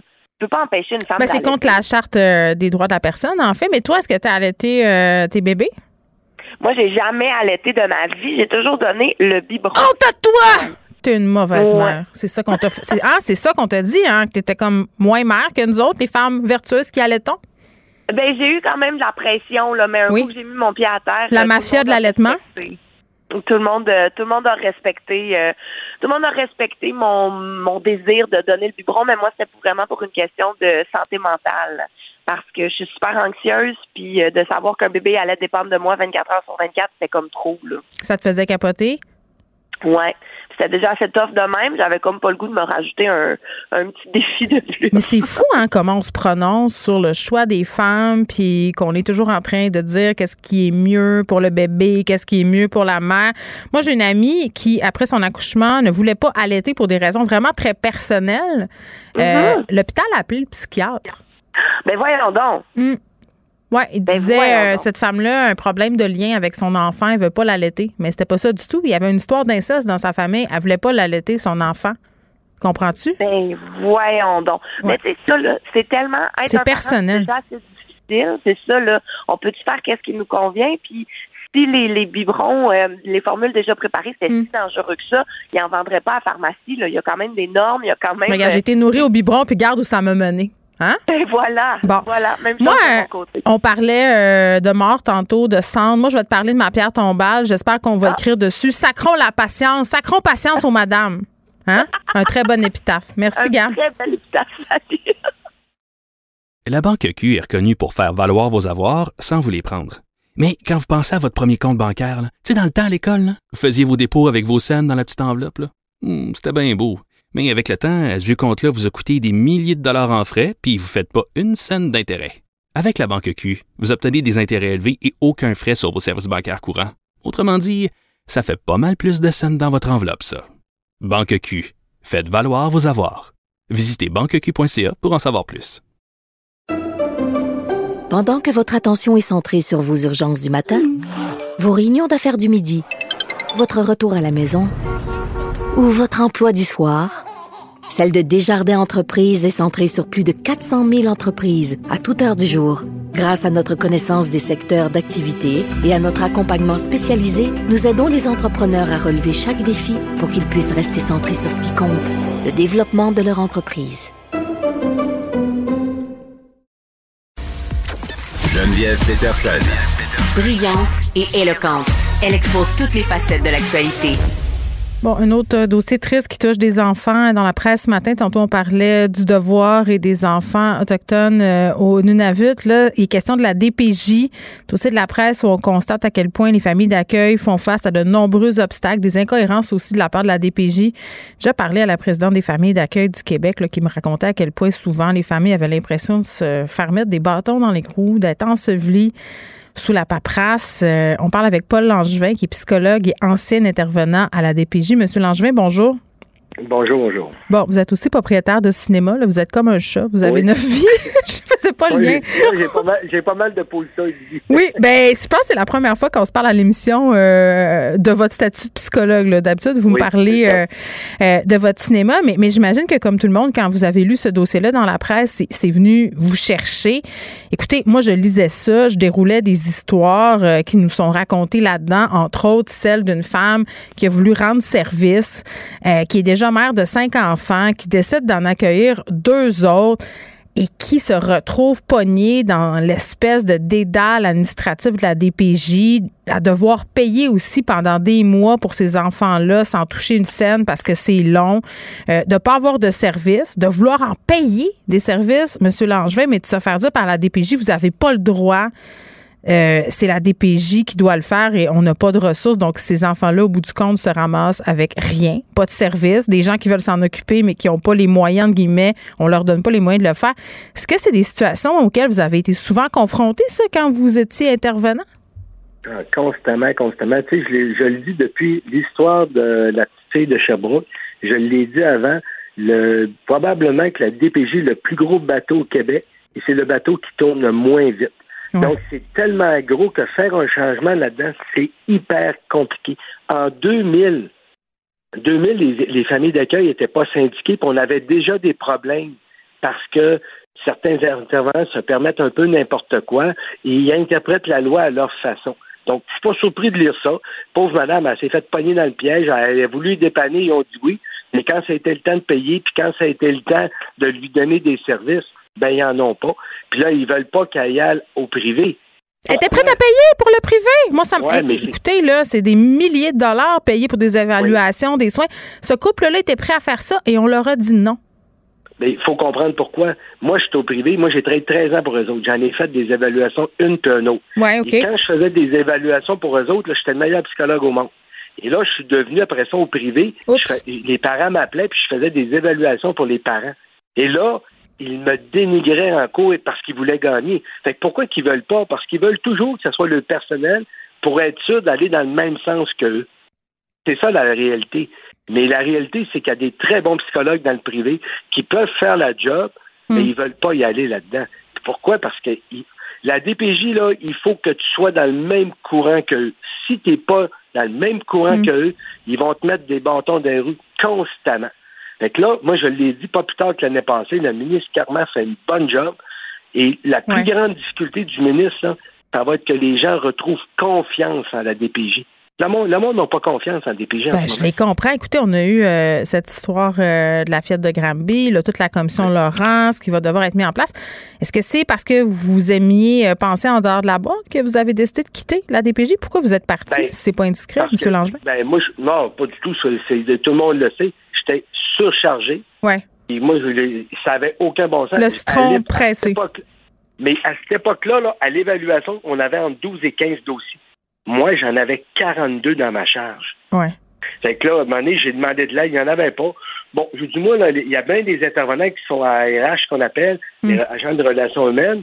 Ils peuvent pas se trouver de beau job. Moi, j'ai suis psychologue dans la vie, je m'en vais au bureau privé. Fait que j'ai arrêté ça là. Mais il y en a plein qui ont des difficultés comme ça, qui sont, puis ils sont en surcharge de travail. Puis là, en même temps, ben, on essaie de faire virer ce bateau-là. Puis le ministre Carman essaie, mais il n'a pas encore trouvé les bonnes solutions. Puis il y a encore des mécanismes. Il avait promis un protecteur de, de- au protecteur de, de l'enfant. Il n'est pas encore nommé. Puis ça va être important qu'il soit nommé pour que c'est la personne qui va être en place puisse justement avoir les coups d'effrant puis dire attendez une minute là. Ça marche pas comme ça. l'enfant au cœur des opérations de la DPJ, là, c'est au cœur justement de la commission Laurent. euh, et moi, je vais attendre de le voir euh, pour le croire. Là, puis par rapport aux, aux familles d'accueil, écoutez, c'est quand même assez spécial. Là. Euh, moi, je parlais à des gens qui voulaient être famille d'accueil, des gens qui l'ont été. À Geneviève Rioux aussi, qui est la présidente de la Fédération des familles d'accueil et ressources intermédiaires du Québec. Elle, elle est citée par ailleurs dans ce dossier de la presse Oui. qui me disait, écoutez, les gens veulent bien. Mais rendus là, euh, sont complètement laissés à eux-mêmes. Je veux dire, si moi, demain matin, je veux aider un enfant, Monsieur Langevin, ça se passe comment? Ben, là, un, il va falloir que vous soyez évalué. Puis là, c'est là qu'il y a deux poids, deux mesures. Ouais. Là, si vous faites une application pour devenir famille d'accueil, ils vont aller inspecter votre passé, votre casier judiciaire, Mm. votre maison, si vous avez des fenêtres à tant de distance, les, combien d'enfants par chat et tout ça. Oui, mais ça n'a pas l'air d'être toujours le cas. là. Il y a une Ben fille qui était éducatrice spécialisée. Elle a dit, ils sont jamais venus chez nous. J'aurais pu les mettre dans le garage. Ils ne l'auraient jamais su. Pourquoi? Parce qu'ils sont en urgence. Mais quand eux ont besoin, là, tous les règlements débarquent. Là, là il n'y a plus rien, il n'y a pas de, de mesure de chambre. Ah, mettez-les trois par chambre, c'est pas grave. Je l'ai fait souvent, moi, de placer des enfants, j'étais à l'évaluation. Hmm. Puis là, des fois, je lui disais, ben ouais, moi, on n'a pas, ben, là, telle madame est prête à prendre. Ah, envoie-le là. Mais la madame était rendue à son cinquième, là. Elle avait trois places. Elle s'est arrangée avec deux lits à côté. Puis dans les familles ordinaires, dans nos familles à nous autres, là, c'est pas vrai qu'on a toute de la place égale pour Non, les moi, enfants. mes enfants ont déjà partagé une chambre. là. Euh, mes deux filles ont deux ans de différence. Ils étaient dans la même chambre pendant un grand bout. Moi, ça me fait capoter là, le cas de cette fille-là, Stéphanie, qui dit on a demandé, euh, on m'avait dit que c'était correct, la même chambre. Finalement, c'est plus correct. J'étais obligée de prendre mon enfant biologique, de la faire partager avec sa soeur parce que c'est pas grave pour répondre aux critères de la DPJ. Je veux dire, c'est complètement incohérent. C'est pas logique. Non, non, non, c'est pas, c'est pas logique. Puis la plus grande chose que la DPJ doit apprendre, c'est la souplesse. Ils Ouais. doivent assouplir les choses, les règlements. Il y a bien des gens qui veulent aider. Puis c'est pas grave de mettre euh, deux garçons de 8 ans dans la même chambre. Ben non. Moi, j'ai- moi, moi, là, j'ai trois frères, puis j'ai été pendant 10 ans avec mes frères dans la même chambre, puis je suis jamais mort de ça. Ben, quand le climat, donné, quand là, le climat familial est sain, puis qu'il y a des ressources, voilà. puis qu'il y a de la nourriture sur la table, puis qu'il y a de l'amour, partager une chambre, il y a rien là. Là, je vous pose une question, M. Langer, puis euh, peut-être vous n'aurez pas d'explication, mais moi, ça m'a fait sourciller euh, les montants qui sont accordés. OK? Euh, puis il n'y a pas de rétroaction. Là. Ça, quand même, je veux le spécifier. Là, on parlait. Ce que je comprends, c'est que la DPJ n'octroie pas les mêmes montants à chaque parent. C'est octroyé en fonction du degré de difficulté de l'enfant. là. C'est ça que j'ai compris. Euh, des couples qui touchent 1600 pièces par enfant par mois, Je, je, je le sais pas, on dirait, puis c'est délicat là, de dire ça, mais moi j'ai trois enfants, puis ça coûte pas 1600 pièces par enfant par mois. C'est comme si les parents avaient un salaire. Je, je veux juste comprendre. Ben, le savez-vous? Ben, ben, premièrement, c'est évalué avec les familles. Comme je vous dis, c'est le même principe, il évalue. Et là, c'est un intervenant qui décide, bon, cet enfant-là, a tel trouble, tel trouble, tel trouble, on va donner tel montant. L'autre, ben, il n'y a pas tout à fait tel critère, fait qu'on va y donner moins. Eh là là. fois, Mais il y a des familles qui doivent se magasiner des enfants en problème pour arrondir leur fin de mois. Là. Pas la majorité, mais il doit y en avoir. Oui, c'est très subjectif. Il y, a deux, il y a deux côtés de médaille. On a des gens qui le font pour, pour aider les gens, puis on a des gens qui c'est vraiment une job. Hein? Fait qu'eux autres, ils veulent des enfants payants. Ça, j'en ai. Oui, mais c'est plate, puis c'est ça, le système est rendu de même. Hmm. Et moi, je pense que au-delà d'a- d'a- d'appliquer tous les critères, je vais le répéter, la, sou- la, la DPJ n'a aucune souplesse. Hmm. Hein? Puis moi, je vous dis, puis vous l'avez dit, il y a plein de gens qui voudraient s'impliquer Ben au niveau oui. de la DPJ, Mhm. mais ils ne correspondent pas. La fenêtre n'est pas placée à la bonne place. Hey, un c'est n'importe quoi. Oui, j'ai un monsieur, là, il a un casier criminel, mais la seule chose qu'il y a dans son casier criminel, il y a 15 ans, il y a eu un alcool au volant, une ballonne qu'on appelle. Ouais. C'est tout. Il n'y a pas d'autre chose. Il a une très bonne job, il travaille, sa femme, ils ont refusé l'accès à l'enfant. Mais ça n'a pas de bon sens. Ça n'a pas de bon sens. Ben Puis non. pendant ce temps-là, il y a des gens qui ont des enfants biologiques qui sont gardés dans des conditions où aucune DPJ va voir. là. Il n'y a pas de fenêtre dans une chambre. Les enfants sont quatre dans la même chambre. Donc, tu sais, à un moment donné, vous l'avez dit, euh, c'est très relatif. Tout ça. Dernière question, la question en 1500 1500 piastres. Euh, un gros bateau qui est dur à faire tourner, est-ce qu'on serait pas mieux de le couler, ce bateau-là, puis d'en inventer un plus récent? Un modèle Ben, euh, plus dernier cri. Honnêtement, je pense pas qu'on soit obligé de le couler. Là, ce que je pense, c'est que le ministre Carman a fait quand même des bonnes choses. Il doit accélérer le pas, à mon avis. Et le protecteur qui a promis, autant pour les enfants autochtones, parce qu'il faut pas l'oublier, il y a ça Hmm. aussi. Ils sont surreprésentés. Ouais. C'est ça. Là, il n'y en a pas de protecteur de nommer. Fait que là, le monde peut en faire n'importe quoi. Puis le protecteur doit être capable d'avoir la loi de son côté puis sévir contre les DPJ qui ne fonctionnent pas. Dire, Mm. OK, là, vous faites pas ce que vous avez à faire parce que c'est un peu ça que ça doit fonctionner. Si on veut, parce que c'est sûr que c'est un gros bateau, mais tout reprendre à neuf, moi, je pense qu'on met- on, on risquerait de mettre des enfants en danger, ce qu'on veut pas. Donc, on maintient ça, mais c'est sûr qu'on doit continuer à changer à vitesse grand V. Mm. Puis je pense que le ministre fait une bonne job, mais il doit accélérer. Effectivement. Merci, M. Langevin. C'est fort intéressant. Ça me fait plaisir. M. Langevin, qui est psychologue et ancien intervenant à la DPJ. On revenait sur ce dossier de la presse ce matin qui est vraiment là, aberrant. Allez lire ça, là, les incongruités, les dédales bureaucratiques, le cafarnaum dans lesquels se trouvent ces familles-là qui voulaient aider au départ. là. Et là, ils se retrouvent dans une situation où ils s'endettent, euh, ils sont dans un cercle vicieux, ils sont obligés de replacer les enfants, alors que ce qu'ils voulaient au départ, c'est leur offrir une deuxième chance. Imaginez. La Banque Q est reconnue pour faire valoir vos avoirs sans vous les prendre. Mais quand vous pensez à votre premier compte bancaire, tu sais, dans le temps à l'école, vous faisiez vos dépôts avec vos scènes dans la petite enveloppe. Hmm, C'était bien beau. Mais avec le temps, à ce compte-là vous a coûté des milliers de dollars en frais, puis vous ne faites pas une scène d'intérêt. Avec la Banque Q, vous obtenez des intérêts élevés et aucun frais sur vos services bancaires courants. Autrement dit, ça fait pas mal plus de scènes dans votre enveloppe, ça. Banque Q. Faites valoir vos avoirs. Visitez banqueq.ca pour en savoir plus. Pendant que votre attention est centrée sur vos urgences du matin, vos réunions d'affaires du midi, votre retour à la maison ou votre emploi du soir, celle de Desjardins Entreprises est centrée sur plus de 400 000 entreprises à toute heure du jour. Grâce à notre connaissance des secteurs d'activité et à notre accompagnement spécialisé, nous aidons les entrepreneurs à relever chaque défi pour qu'ils puissent rester centrés sur ce qui compte, le développement de leur entreprise.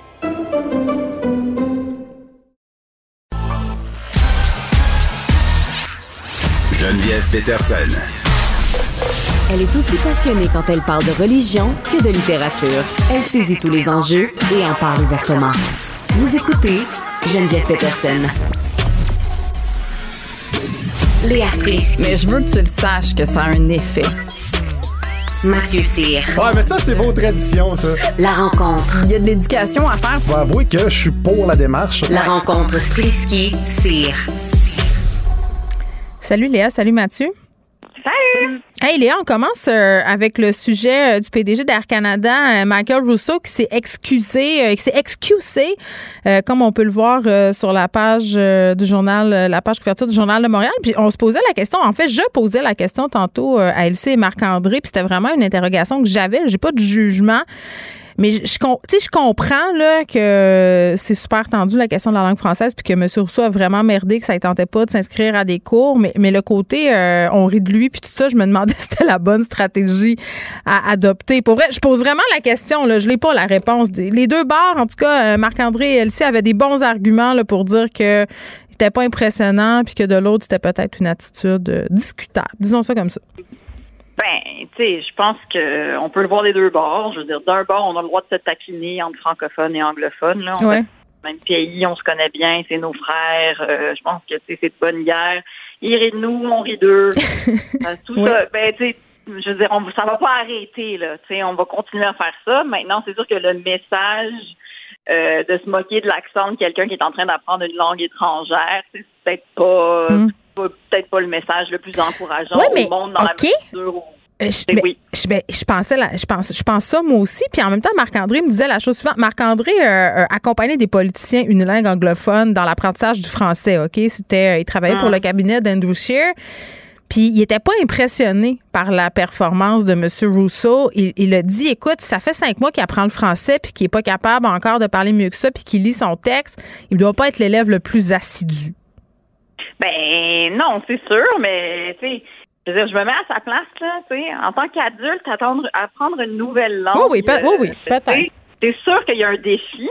Maintenant, euh, il est en retard. C'est pas de notre faute là. Je veux dire, ça, ça aurait dû être fait. Surtout lui, euh, tu sais, il aurait dû l'apprendre quand il était petit là, quelque part. Fait que tu sais, on a, j'ai pas vraiment pitié de lui. Je suis comme, à quoi tu t'attendais? T'es le patron d'Air Canada. On est dans un pays bilingue, c'est une grosse entreprise. Mm-hmm. Air Canada de toutes les entreprises, là, c'est sûr que ça doit représenter un peu le, ben, les deux langues nationales, fait que les deux langues officielles, fait que je, je tu sais, qu'il soit qu'il soit pas bon à l'apprendre quelque part, c'est comme ben c'est pas de notre faute, continue, tu sais, mais il faut aussi le message en fait, le message c'est pas tant pour lui que pour tous les gens, tu sais, que ce soit les nouveaux arrivants, Ouais. tu sais, qui sont en train d'essayer d'apprendre le français. Mais on écoute, peut pas, on peut pas avoir le message d'on va on va se moquer de votre accent. Je donnais l'exemple de mon anglais saguenéen. Là. Tu sais, ça, ça me donne pas full le goût de parler anglais. c'est À chaque fois que j'ouvre la bouche, les gens rient de moi.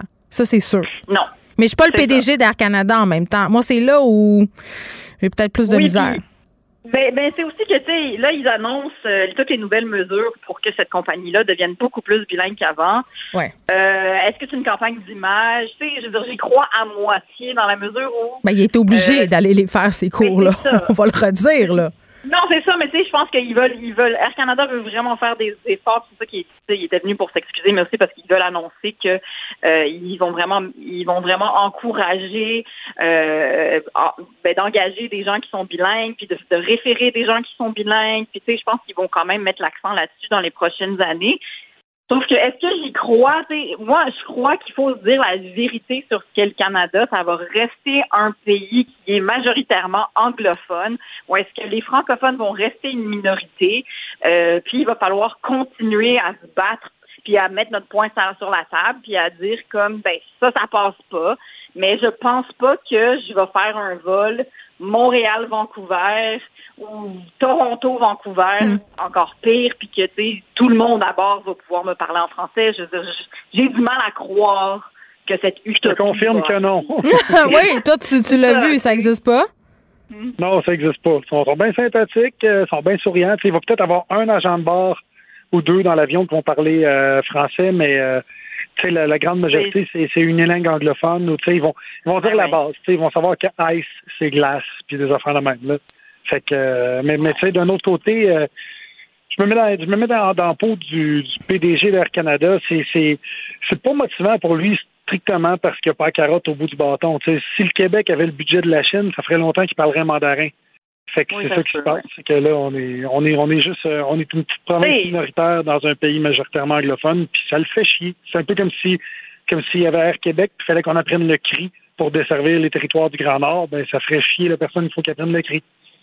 Mais tu sais, c'est sûr qu'on va rester un petit peu comme un caillou dans leurs souliers, mais sauf que. Mais j'ai envie de dire tant mieux. Non, mais tu sais, c'est- J'aime j'aime ça, moi, être le caillou dans le soulier euh, à ce Ben, chapitre-là. Mais on peut pas se le cacher parce que c'est comme ça qu'on continue de défendre notre langue, tu sais. Puis c'est pas tant pour faire chier, c'est juste qu'on s'est, on s'est, on se l'est dit qu'il y avait deux langues officielles. Fait que si t'as une grosse compagnie comme Air Canada, ben t'es obligé de représenter ça, tu sais. Respecte, le, respecte ta partie du contrat. Ben c'est ça. OK. Bon, ben, ouais, je trouve que, je trouve que, je, je comprends les gens qui sont un peu insultés par la une puis qui disent, ben, on rit de lui, mais de l'autre côté, je comprends les gens qui disent, euh, écoute, euh, c'est pas impressionnant. Je- entre les deux, je, je suis pas, euh, je me prononce pas. Disons ça comme ça. Parfait. Ben, quoi qu'on Ben, n'est pas, on n'est pas obligé de se prononcer, ceci dit, là, mais, mais je comprends le malaise des deux bords, dans le fond. C'est ça que je Mais veux non, dire. parce qu'en en fait, moi, je trouve que le langage, la- en fait, la, la population francophone est souvent négligée, voire piétinée au Canada anglais. Ouais. Tout c'est vrai, ça. Parce que oh, on n'a pas, on n'a pas d'appartenance réelle, puis on fait juste, on est juste des chiens qui jappent, tu sais. Mais par rapport à d'autres minorités que tu vois par, dans, dans, dans le reste du Canada, il n'y a pas de façon de nous identifier de façon euh, claire et limpide qui puisse, euh, qui puisse refléter, hey, on a engagé un franco. Tu sais, il n'y a pas, y a pas de, je sais pas si tu vois ce que je veux dire, mais quand tu, quand tu vas dans le profilage, puis tu vas dans la discrimination positive, puis tu dis, hey, il manque de femmes dans le service, dans la SPVM. Là, tu dis, Christian, on a engagé 50% de femmes. Ben, c'est visible, tu le vois.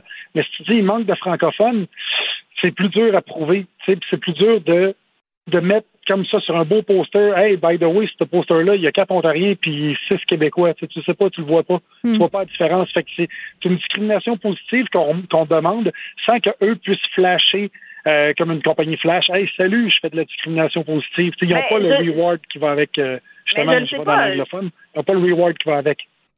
Mais ça se voit dans le service quand même à long terme, oui, parce que si tu investis dans des dans des employés qui sont bilingues, puis que tes gens à bord de ton avion te font servir en français aussi, tu sais, généralement, ça, ça voyage ce message-là. Moi, je pense qu'à long terme, il y a moyen qu'ils refondent vraiment leur compagnie pour que parce que là, ils sont surveillés, là, ils sont sous, sur la loupe, tu sais, ils sont sous la loupe. Fait que je pense qu'il y aurait vraiment intérêt à ce que ça se fasse, puis qu'à ce qu'à un moment donné, je sais pas moi, Mm. Guy Lepage, il prend un, un avion ou n'importe qui d'autre, puis qu'il dit euh, Hey, j'ai été servi en français sur Twitter, puis là, tout le monde est comme Ah, Air Canada fait vraiment des efforts. En tout cas, je leur souhaite. Et je nous le souhaite. Bon, Mathieu, je t'oublie pas avec ton sujet. Tu voulais nous parler de la gestuelle euh, des politiciens. Tu trouves que ça en dit long? Ben oui, je me suis dit quoi de mieux que de parler de gestuelle à la radio? Fait que euh, c'est euh, je vais parler de syner- synergologie, c'est une discipline scientifique de lecture du langage corporel qui a été euh, qui a été échafaudée par un certain Philippe Turchet en 1996. Et lui, il a analysé le langage non verbal de Vladimir Poutine. Ça a été fait dernièrement au mois de mars euh, de cette année. Et il a remarqué que euh, lorsque Poutine cligne des yeux, ses paupières supérieures se referment presque jamais totalement, ce qui serait un signe de vigilance et de paranoïa. Euh, au niveau du corps, Poutine, euh, il essaie toujours de montrer qu'il est solide, fait qu'il se tient très droit, voire trop droit. Euh, puis quand il y a un bureau devant lui, je sais pas si vous avez remarqué, mais quand il y a un bureau, il va souvent le tenir très fort de chaque côté, comme s'il essayait d'étrangler un nain. Euh, puis ça, c'est, c'est vraiment pour prouver sa supériorité et sa masculinité. Quand il est assis, il va avoir les jambes largement ouvertes et écartées, communément appelé le man spreading. Puis euh, il, va avoir, il va avoir tendance à se gratter beaucoup. Et ça, c'est un signe qu'il qu'il a de la misère à contrôler son impulsivité. Euh, c'est un message, dans le fond, quand tu te grattes, c'est un message qu'envoie le corps que tu as le goût de faire quelque chose puis que tu te retiens. Puis la personne qui se gratte en a pas conscience. Et d'ailleurs, dans une entrevue avec euh, Emmanuel Pat- euh, Macron, euh, à chaque fois que Macron disait nous, quand il parlait de la Russie et de l'Europe, ben, tu avais Poutine qui se grattait le nez, comme pour dire moi, je ne veux pas de ce nous-là. Puis j'ai comparé ça avec justement. Pas un peu de la bouillie pour les chats, pareil, cette J'ai comparé science. ça avec, euh, avec Obama, Ouais. euh, les, les gestuels d'Obama. Puis Obama, lui, ce qu'il fait, c'est qu'il prenait une voix la plus grave possible. D'ailleurs, il avait pris des cours de voix pour ça. Il prenait des pauses pour ajouter du poids à ce qu'il dit. Il balayait du regard. Tu, tu remarqueras dans tous les speeches d'Obama qu'il faisait, il, balayait du regard, blablabla. Là, quand il arrivait à la fin de sa phrase, il fixait quelqu'un en public, POC! Là, il nailait son mot. Puis souvent, ah, ça, ça c'est quelque chose que j'ai remarqué. Écoute, ça, je trouve ça assez fascinant, ce geste-là. C'est quand tu pointes, mais tu plies ton index autour de ton pouce. Puis là, tu pointes de même. Ça, ça c'est comme si tu tenais une baguette qui n'existe pas. C'est comme si c'était Stéphane Bureau qui s'est fait voler son crayon, tu sais. Là, tu as ton, index plié, puis là, tu pointes en disant ta ta ta ta the economy, blablabla, et ça met l'emphase sur ton mot. Et quand j'ai vu Casa des Papels, j'ai trouvé que le professeur faisait ce geste-là à outrance. Fait que je me suis questionné sur qu'est-ce que moi je fais à outrance, c'est quoi les gestes, c'est quoi les, les images que j'envoie, puis là, je suis en train de faire l'enquête là-dessus, puis c'est pas beau. sur les gestes que tu fais? Eh oui, Christy, c'est pas beau. Écoute, faut se prendre une- des cours de gestuelle. Moi, t'as t'as l'autre président d'Air Canada qui sait pas parler en français. Moi, je sais pas, euh, je sais pas m'exprimer pour ne pas, euh, pour, pour, pour, pour dégager quelque chose de, de, de, de prestigieux, si on veut. Là, tu sais, déjà, euh, ils, disent- c'est- ils disent que c'est pas bien, c'est écrit que c'est pas bien de regarder ta montre, ce que je fais constamment parce que j'ai une Fitbit, fait que je, je sais tout le temps pas que je fais. Euh, faut pas que tu croises les bras. Je me croise tout le temps les bras. Je sais pas pourquoi j'ai cette attitude. On peut-tu faire ce qu'on veut? C'est- une science de pacoter, ça, Mathieu. là. C'est comme l'astrologie, c'est le fun euh, de le lire, mais euh, qu'est-ce que ça vaut scientifiquement? Je suis pas en certaine. même temps, je, je, je sais pas si c'est euh, si Vladimir Poutine, c'est parce qu'il cligne pas ses yeux qu'il est paranoïaque. Hmm, C'est peut-être parce que c'est je un ancien agent euh, du KGB. Ouais, à, à- à sa place, je le saurais. parce que remarqué, je il y a une couple de monde qui veut se Oui, c'est ça. tu as remarqué que François Legault, euh, depuis qu'il a été élu, sa- son timbre de voix a baissé. Tu sais, au début, il y avait la voix qui cassait souvent, puis il y avait des Hey des fois, il y avait des Ouais. Ben, il a peut-être fait. euh, c'est ce qu'on apprend d'ailleurs aux femmes qui font de la politique, de ne pas parler trop aigu pour ne pas se faire traiter d'hystérique. Et voilà, on va se laisser là-dessus. À demain. La Banque Q est reconnue pour faire valoir vos avoirs sans vous les prendre. Mais quand vous pensez à votre premier compte bancaire, tu sais, dans le temps à l'école, vous faisiez vos dépôts avec vos scènes dans la petite enveloppe. Hmm, C'était bien beau. Mais avec le temps, ce vieux compte-là vous a coûté des milliers de dollars en frais, puis vous ne faites pas une scène d'intérêt. Avec la Banque Q, vous obtenez des intérêts élevés et aucun frais sur vos services bancaires courants. Autrement dit, ça fait pas mal plus de scènes dans votre enveloppe, ça. Banque Q. Faites valoir vos avoirs. Visitez banqueq.ca pour en savoir plus. Pendant que votre attention est centrée sur vos urgences du matin, vos réunions d'affaires du midi, votre retour à la maison ou votre emploi du soir, celle de Desjardins Entreprises est centrée sur plus de 400 000 entreprises à toute heure du jour.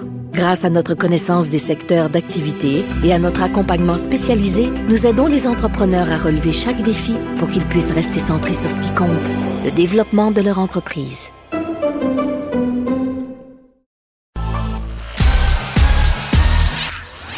Geneviève Peterson. Elle est aussi passionnée quand elle parle de religion que de littérature. Elle saisit tous les enjeux et en parle ouvertement. Vous écoutez Geneviève Peterson. Léa Strisky. Mais je veux que tu le saches que ça a un effet. Mathieu Cyr. Ouais, mais ça, c'est vos traditions, ça. La rencontre. Il y a de l'éducation à faire. Faut avouer que je suis pour la démarche. La rencontre Strisky-Cyr. Salut Léa, salut Mathieu. Salut! Hey Léa, on commence euh, avec le sujet euh, du PDG d'Air Canada, euh, Michael Rousseau, qui s'est excusé, qui s'est excusé, comme on peut le voir sur la page du journal, la page couverture du journal de Montréal. Puis on se posait la question, en fait, je posais la question tantôt à Elsie et Marc-André, puis c'était vraiment une interrogation que j'avais. J'ai pas de jugement. Mais je, je, je comprends là, que c'est super tendu la question de la langue française, puis que M. Rousseau a vraiment merdé, que ça ne tentait pas de s'inscrire à des cours. Mais, mais le côté, euh, on rit de lui, puis tout ça, je me demandais si c'était la bonne stratégie à adopter. Pour vrai, je pose vraiment la question. Là, je n'ai pas la réponse. Les deux bars, en tout cas, euh, Marc-André et Elsie avaient des bons arguments là, pour dire que c'était pas impressionnant, puis que de l'autre, c'était peut-être une attitude euh, discutable. Disons ça comme ça. Ben, tu sais, je pense que on peut le voir des deux bords. Je veux dire, d'un bord, on a le droit de se taquiner entre francophones et anglophones. Là. On Ouais. fait même pays, on se connaît bien, c'est nos frères. euh, je pense que tu sais, c'est de bonne guerre. Ils rient de nous, on rit d'eux.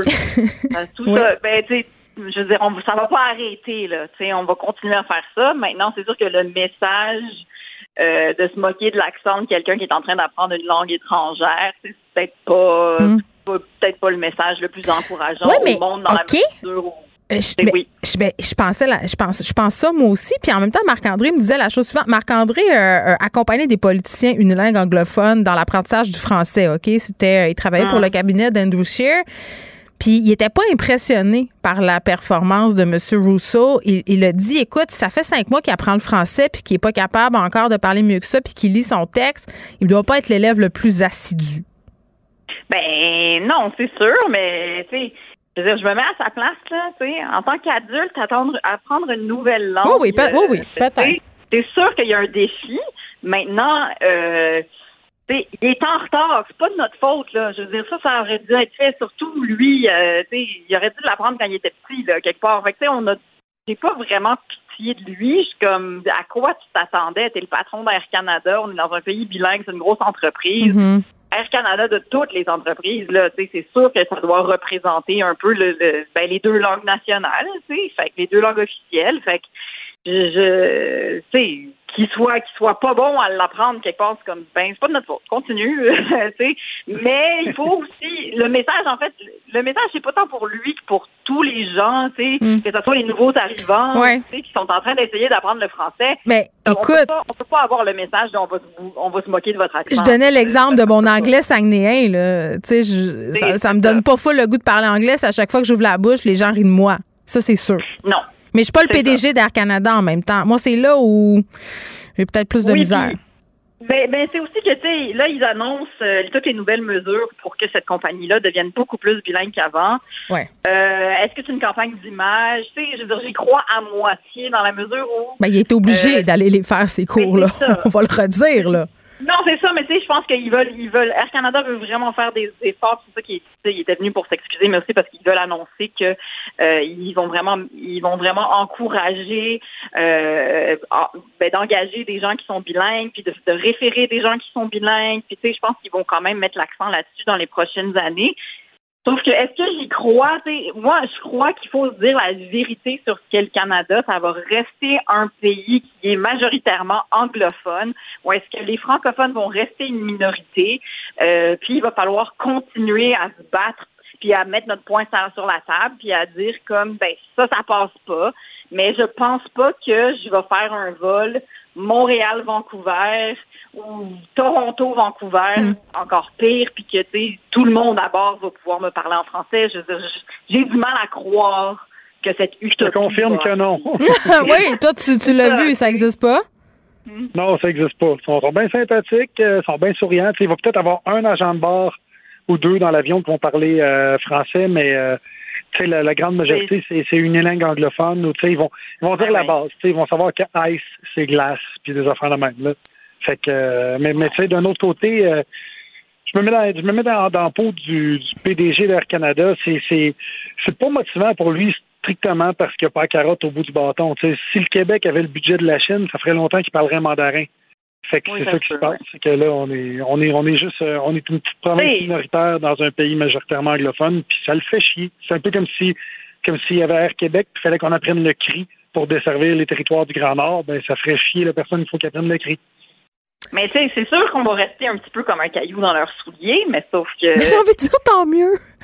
Non, mais tu sais, c'est- J'aime ça, moi, être le caillou dans le soulier euh, à ce chapitre-là.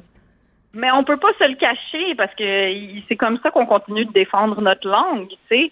Puis c'est pas tant pour faire chier, c'est juste qu'on s'est, on s'est, on se l'est dit qu'il y avait deux langues officielles. Fait que si t'as une grosse compagnie comme Air Canada, ben t'es obligé de représenter ça, tu sais. Respecte, le, respecte ta partie du contrat. Ben c'est ça. OK. ça. Bon, ben, ouais, je trouve que, je trouve que, je, je comprends les gens qui sont un peu insultés par la une puis qui disent, ben, on rit de lui, mais de l'autre côté, je comprends les gens qui disent, euh, écoute, euh, c'est pas impressionnant. Je- entre les deux, je, je suis pas, euh, je me prononce pas. Disons ça comme ça. Parfait. Ben, quoi qu'on Ben, n'est moi, pas, on n'est pas obligé de se prononcer, ceci dit, là, mais, mais je comprends le malaise des deux bords, dans le fond. C'est ça que je Mais veux non, dire. parce qu'en en fait, moi, je trouve que le langage, la- en fait, la, la population francophone est souvent négligée, voire piétinée au Canada anglais. Ouais. Tout c'est vrai, ça. Parce que oh, on n'a pas, on n'a pas d'appartenance réelle, puis on fait juste, on est juste des chiens qui jappent, tu sais. Mais par rapport à d'autres minorités que tu vois par, dans, dans, dans le reste du Canada, il n'y a pas de façon de nous identifier de façon euh, claire et limpide qui puisse, euh, qui puisse refléter, hey, on a engagé un franco. Tu sais, il n'y a pas, a pas de, je sais pas si tu vois ce que je veux dire, mais quand tu, quand tu vas dans le profilage, puis tu vas dans la discrimination positive, puis tu dis, hey, il manque de femmes dans le service, dans la SPVM. Là, tu dis, Christian, on a engagé 50% de femmes. Ben, c'est visible, tu le vois. Mais si tu dis, il manque de francophones, c'est plus dur à prouver. C'est plus dur de, de mettre comme ça sur un beau poster. Hey, by the way, ce poster-là, il y a quatre Ontariens puis six Québécois. Tu, sais, tu sais pas, tu le vois pas. Tu vois pas la différence. Fait que c'est une discrimination positive qu'on demande sans qu'eux puissent flasher euh, comme une compagnie flash. Hey, salut, je fais de la discrimination positive. Ils n'ont Mais pas le reward qui va avec. euh, justement, je je sais vais dans pas. l'anglophone. Ils n'ont pas le reward qui va avec.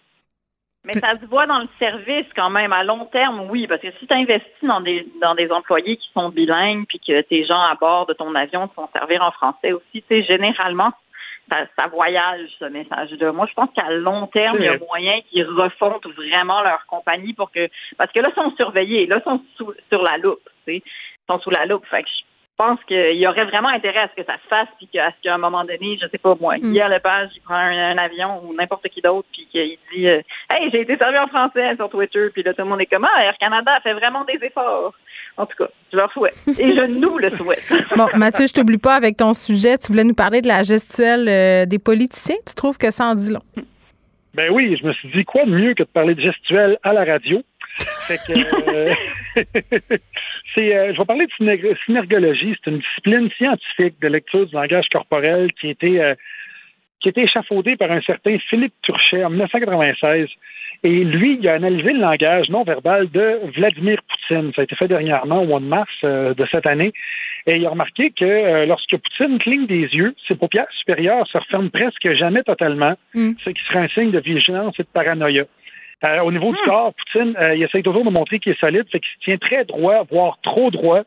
Euh, puis quand il y a un bureau devant lui, je sais pas si vous avez remarqué, mais quand il y a un bureau, il va souvent le tenir très fort de chaque côté, comme s'il essayait d'étrangler un nain. Euh, puis ça, c'est, c'est vraiment pour prouver sa supériorité et sa masculinité. Quand il est assis, il va avoir les jambes largement ouvertes et écartées, communément appelé le man spreading. Puis euh, il, va avoir, il va avoir tendance à se gratter beaucoup. Et ça, c'est un signe qu'il qu'il a de la misère à contrôler son impulsivité. Euh, c'est un message, dans le fond, quand tu te grattes, c'est un message qu'envoie le corps que tu as le goût de faire quelque chose puis que tu te retiens. Puis la personne qui se gratte en a pas conscience. Et d'ailleurs, dans une entrevue avec euh, Emmanuel euh, Macron, à chaque fois que Macron disait nous, quand il parlait de la Russie et de l'Europe, ben, tu avais Poutine qui se grattait le nez, comme pour dire moi, je ne veux pas de ce nous-là. Puis j'ai comparé ça avec justement. Pas un peu de la bouillie pour les chats, pareil, cette J'ai comparé science. ça avec, avec Obama, Ouais. Les, les gestuels d'Obama. Puis Obama, lui, ce qu'il fait, c'est qu'il prenait une voix la plus grave possible. D'ailleurs, il avait pris des cours de voix pour ça. Il prenait des pauses pour ajouter du poids à ce qu'il dit. Il balayait du regard. Tu, tu dans tous les speeches d'Obama qu'il faisait, il, balayait du regard, blablabla. Là, quand il arrivait à la fin de sa phrase, il fixait quelqu'un en public, poc! Là, il nailait son mot. Puis souvent, ah, ça, ça c'est quelque chose que j'ai remarqué. Écoute, ça, je trouve ça assez fascinant, ce geste-là. C'est quand tu pointes, mais tu plies ton index autour de ton pouce. Puis là, tu pointes de même. Ça c'est comme si tu tenais une baguette qui n'existe pas. C'est comme si c'était Stéphane Bureau qui s'est fait voler son crayon, tu sais. Là, tu as ton, index plié, puis là, tu pointes en disant ta ta ta ta the economy, blablabla, et ça met l'emphase sur ton mot. Et quand j'ai vu Casa des Papels, j'ai trouvé que le professeur faisait ce geste-là à outrance. Fait que je me suis questionné sur qu'est-ce que moi je fais à outrance, c'est quoi les gestes, c'est quoi les, les images que j'envoie, puis là, je suis en train de faire l'enquête là-dessus, puis c'est pas beau. Sur les gestes que tu fais? Eh oui, Christy, c'est pas beau. Écoute, faut que je prenne une- des cours de gestuelle. Moi, t'as t'as l'autre président d'Air Canada qui sait pas parler en français. Moi, je sais pas, euh, je sais pas m'exprimer pour ne pas, euh, pour, pour, pour, pour dégager quelque chose de, de, de, de prestigieux, si on veut. Là, tu sais, déjà, euh, ils, disent- c'est- ils disent que c'est pas bien, c'est écrit que c'est pas bien de regarder ta montre, ce que je fais constamment parce que j'ai une. Fitbit, fait que je, je sais tout le temps un pas que je fais. Euh, faut pas que tu croises les bras. Je me croise tout le temps les bras. Je sais pas pourquoi j'ai cette attitude. On peut-tu faire ce qu'on veut? C'est- une science de pacoter, ça, Mathieu. C'est comme l'astrologie, c'est le fun euh, de le lire, mais euh, qu'est-ce que ça vaut scientifiquement? Je suis pas en certaine. même temps, je, je, je sais pas si c'est euh, si Vladimir Poutine, c'est parce qu'il cligne pas ses yeux qu'il est paranoïaque. Hmm, C'est peut-être parce que c'est un ancien agent euh, du KGB. Ouais, à, à- à sa place, je le saurais. Parce que il y a une couple de monde qui veulent François Oui, c'est ça. tu as remarqué que François Legault, euh, depuis qu'il a été élu, sa- son timbre de voix a baissé. Tu sais, au début, il y avait la voix qui cassait souvent, puis il y avait des Hey des fois, il y avait des Ouais. Ben, il a peut-être fait. euh, c'est ce qu'on apprend d'ailleurs aux femmes qui font de la politique, de ne pas parler trop aigu pour ne pas se faire traiter d'hystérique. Et voilà, on va se laisser là-dessus. À demain. La Banque Q est reconnue pour faire valoir vos avoirs sans vous les prendre. Mais quand vous pensez à votre premier compte bancaire, tu sais, dans le temps à l'école, là, vous faisiez vos dépôts avec vos scènes dans la petite enveloppe. là. Hmm, C'était bien beau. Mais avec le temps, à ce compte-là vous a coûté des milliers de dollars en frais, puis vous ne faites pas une scène d'intérêt. Avec la Banque Q, vous obtenez des intérêts élevés et aucun frais sur vos services bancaires courants. Autrement dit, ça fait pas mal plus de scènes dans votre enveloppe, ça. Banque Q. Faites valoir vos avoirs. Visitez banqueq.ca pour en savoir plus. Pendant que votre attention est centrée sur vos urgences du matin, vos réunions d'affaires du midi, votre retour à la maison ou votre emploi du soir, celle de Desjardins Entreprises est centrée sur plus de 400 000 entreprises à toute heure du jour. Grâce à notre connaissance des secteurs d'activité et à notre accompagnement spécialisé, nous aidons les entrepreneurs à relever chaque défi pour qu'ils puissent rester centrés sur ce qui compte, le développement de leur entreprise. Ne vous laissez pas berner par ces prises de position saisissantes. Geneviève Peterson est aussi une grande sensible. Vous écoutez Geneviève Peterson. Culture et société.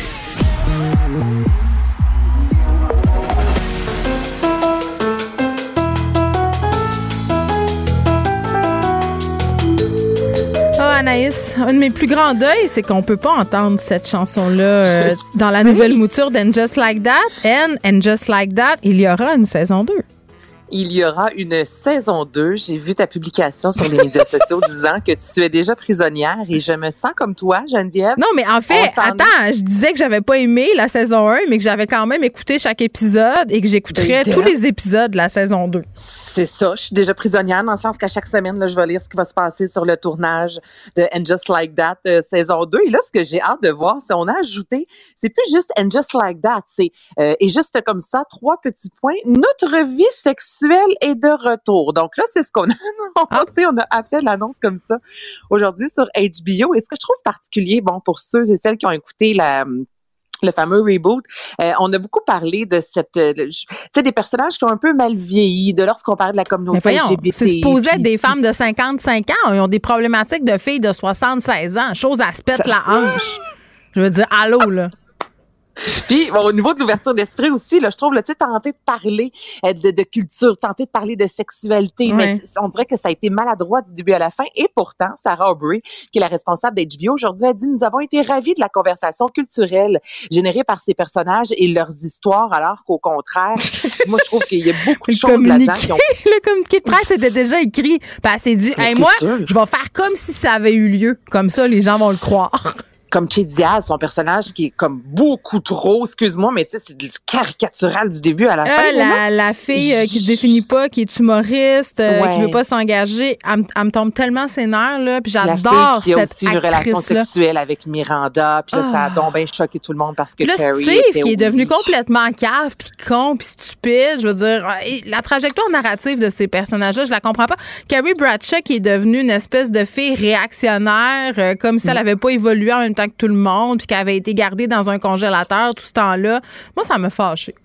Ben, ça m'a fâché aussi. Mais là, je me dis, il y a de l'espoir. OK, Pourquoi? Samantha va-tu revenir? Elle va-tu revenir? Ben, non, mais ça, on- non, elle reviendra pas. là. Je penserais vraiment Ah, pas. ben là, c'est ce que laisse entendre la fin de la saison 2. un. Ben, bon, c'est pas elle, là. Il y a, il y a un texto. Ah, là, ben là, il n'y a rien qui est là pour rien.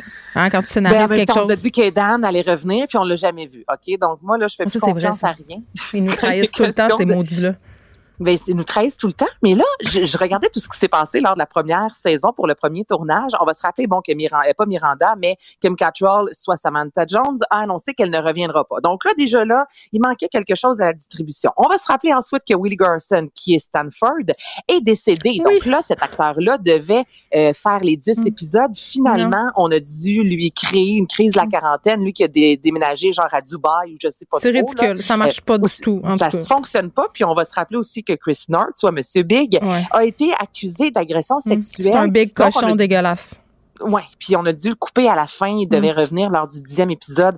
Donc, tu sais, on s'entend que les- c'est mal parti. Ok, la première saison, il s'est passé, il y a eu beaucoup de bémols. Donc là, je me dis, eh, il peut pas arriver pire pour la deuxième saison. Donc, ce sera peut-être meilleur. Moi, je suis positive là-dedans, Geneviève. Ah, mais moi, même si c'est pas meilleur, Anaïs, je veux dire, je l'ai dit, là. quand même. Je vais l'écouter quand même. Moi, je souhaite euh, revoir Alan. C'était ça son nom? Euh, Alan, ça, c'est le garçon qui est allé. euh, C'est pas lui qui fait des meubles en bois, là, puis qui est un peu plate. C'est-tu lui? C'est-tu ça, son nom? Regarde, tu vois comment il m'a pas marqué. Moi, j'étais marquée Oh. par le chien sale. C'est ça qui est épouvantable dans cette histoire-là. C'est Non. qu'on fantasmait tout sur Mr. Big, le gros toxique, qui arrête pas de faire attendre Carrie, puis qui veut y prêter de l'argent pour qu'elle se paie son premier petit appartement, comme s'il était la clé de voûte de son bonheur. Mon Dieu, ça Mais me la fait beauté, c'est qu'on peut pas dire, Geneviève, que la barre est haute. Non, la barre est basse et on sera là. Anaïs, pour l'enjamber allègrement. Je te dis merci. Je te dis à demain. Merci à toute l'équipe, les auditeurs d'avoir été là. Je vous laisse avec Mario Dumont, Vincent Dessureau et le budget. Bye bye. Cube Radio.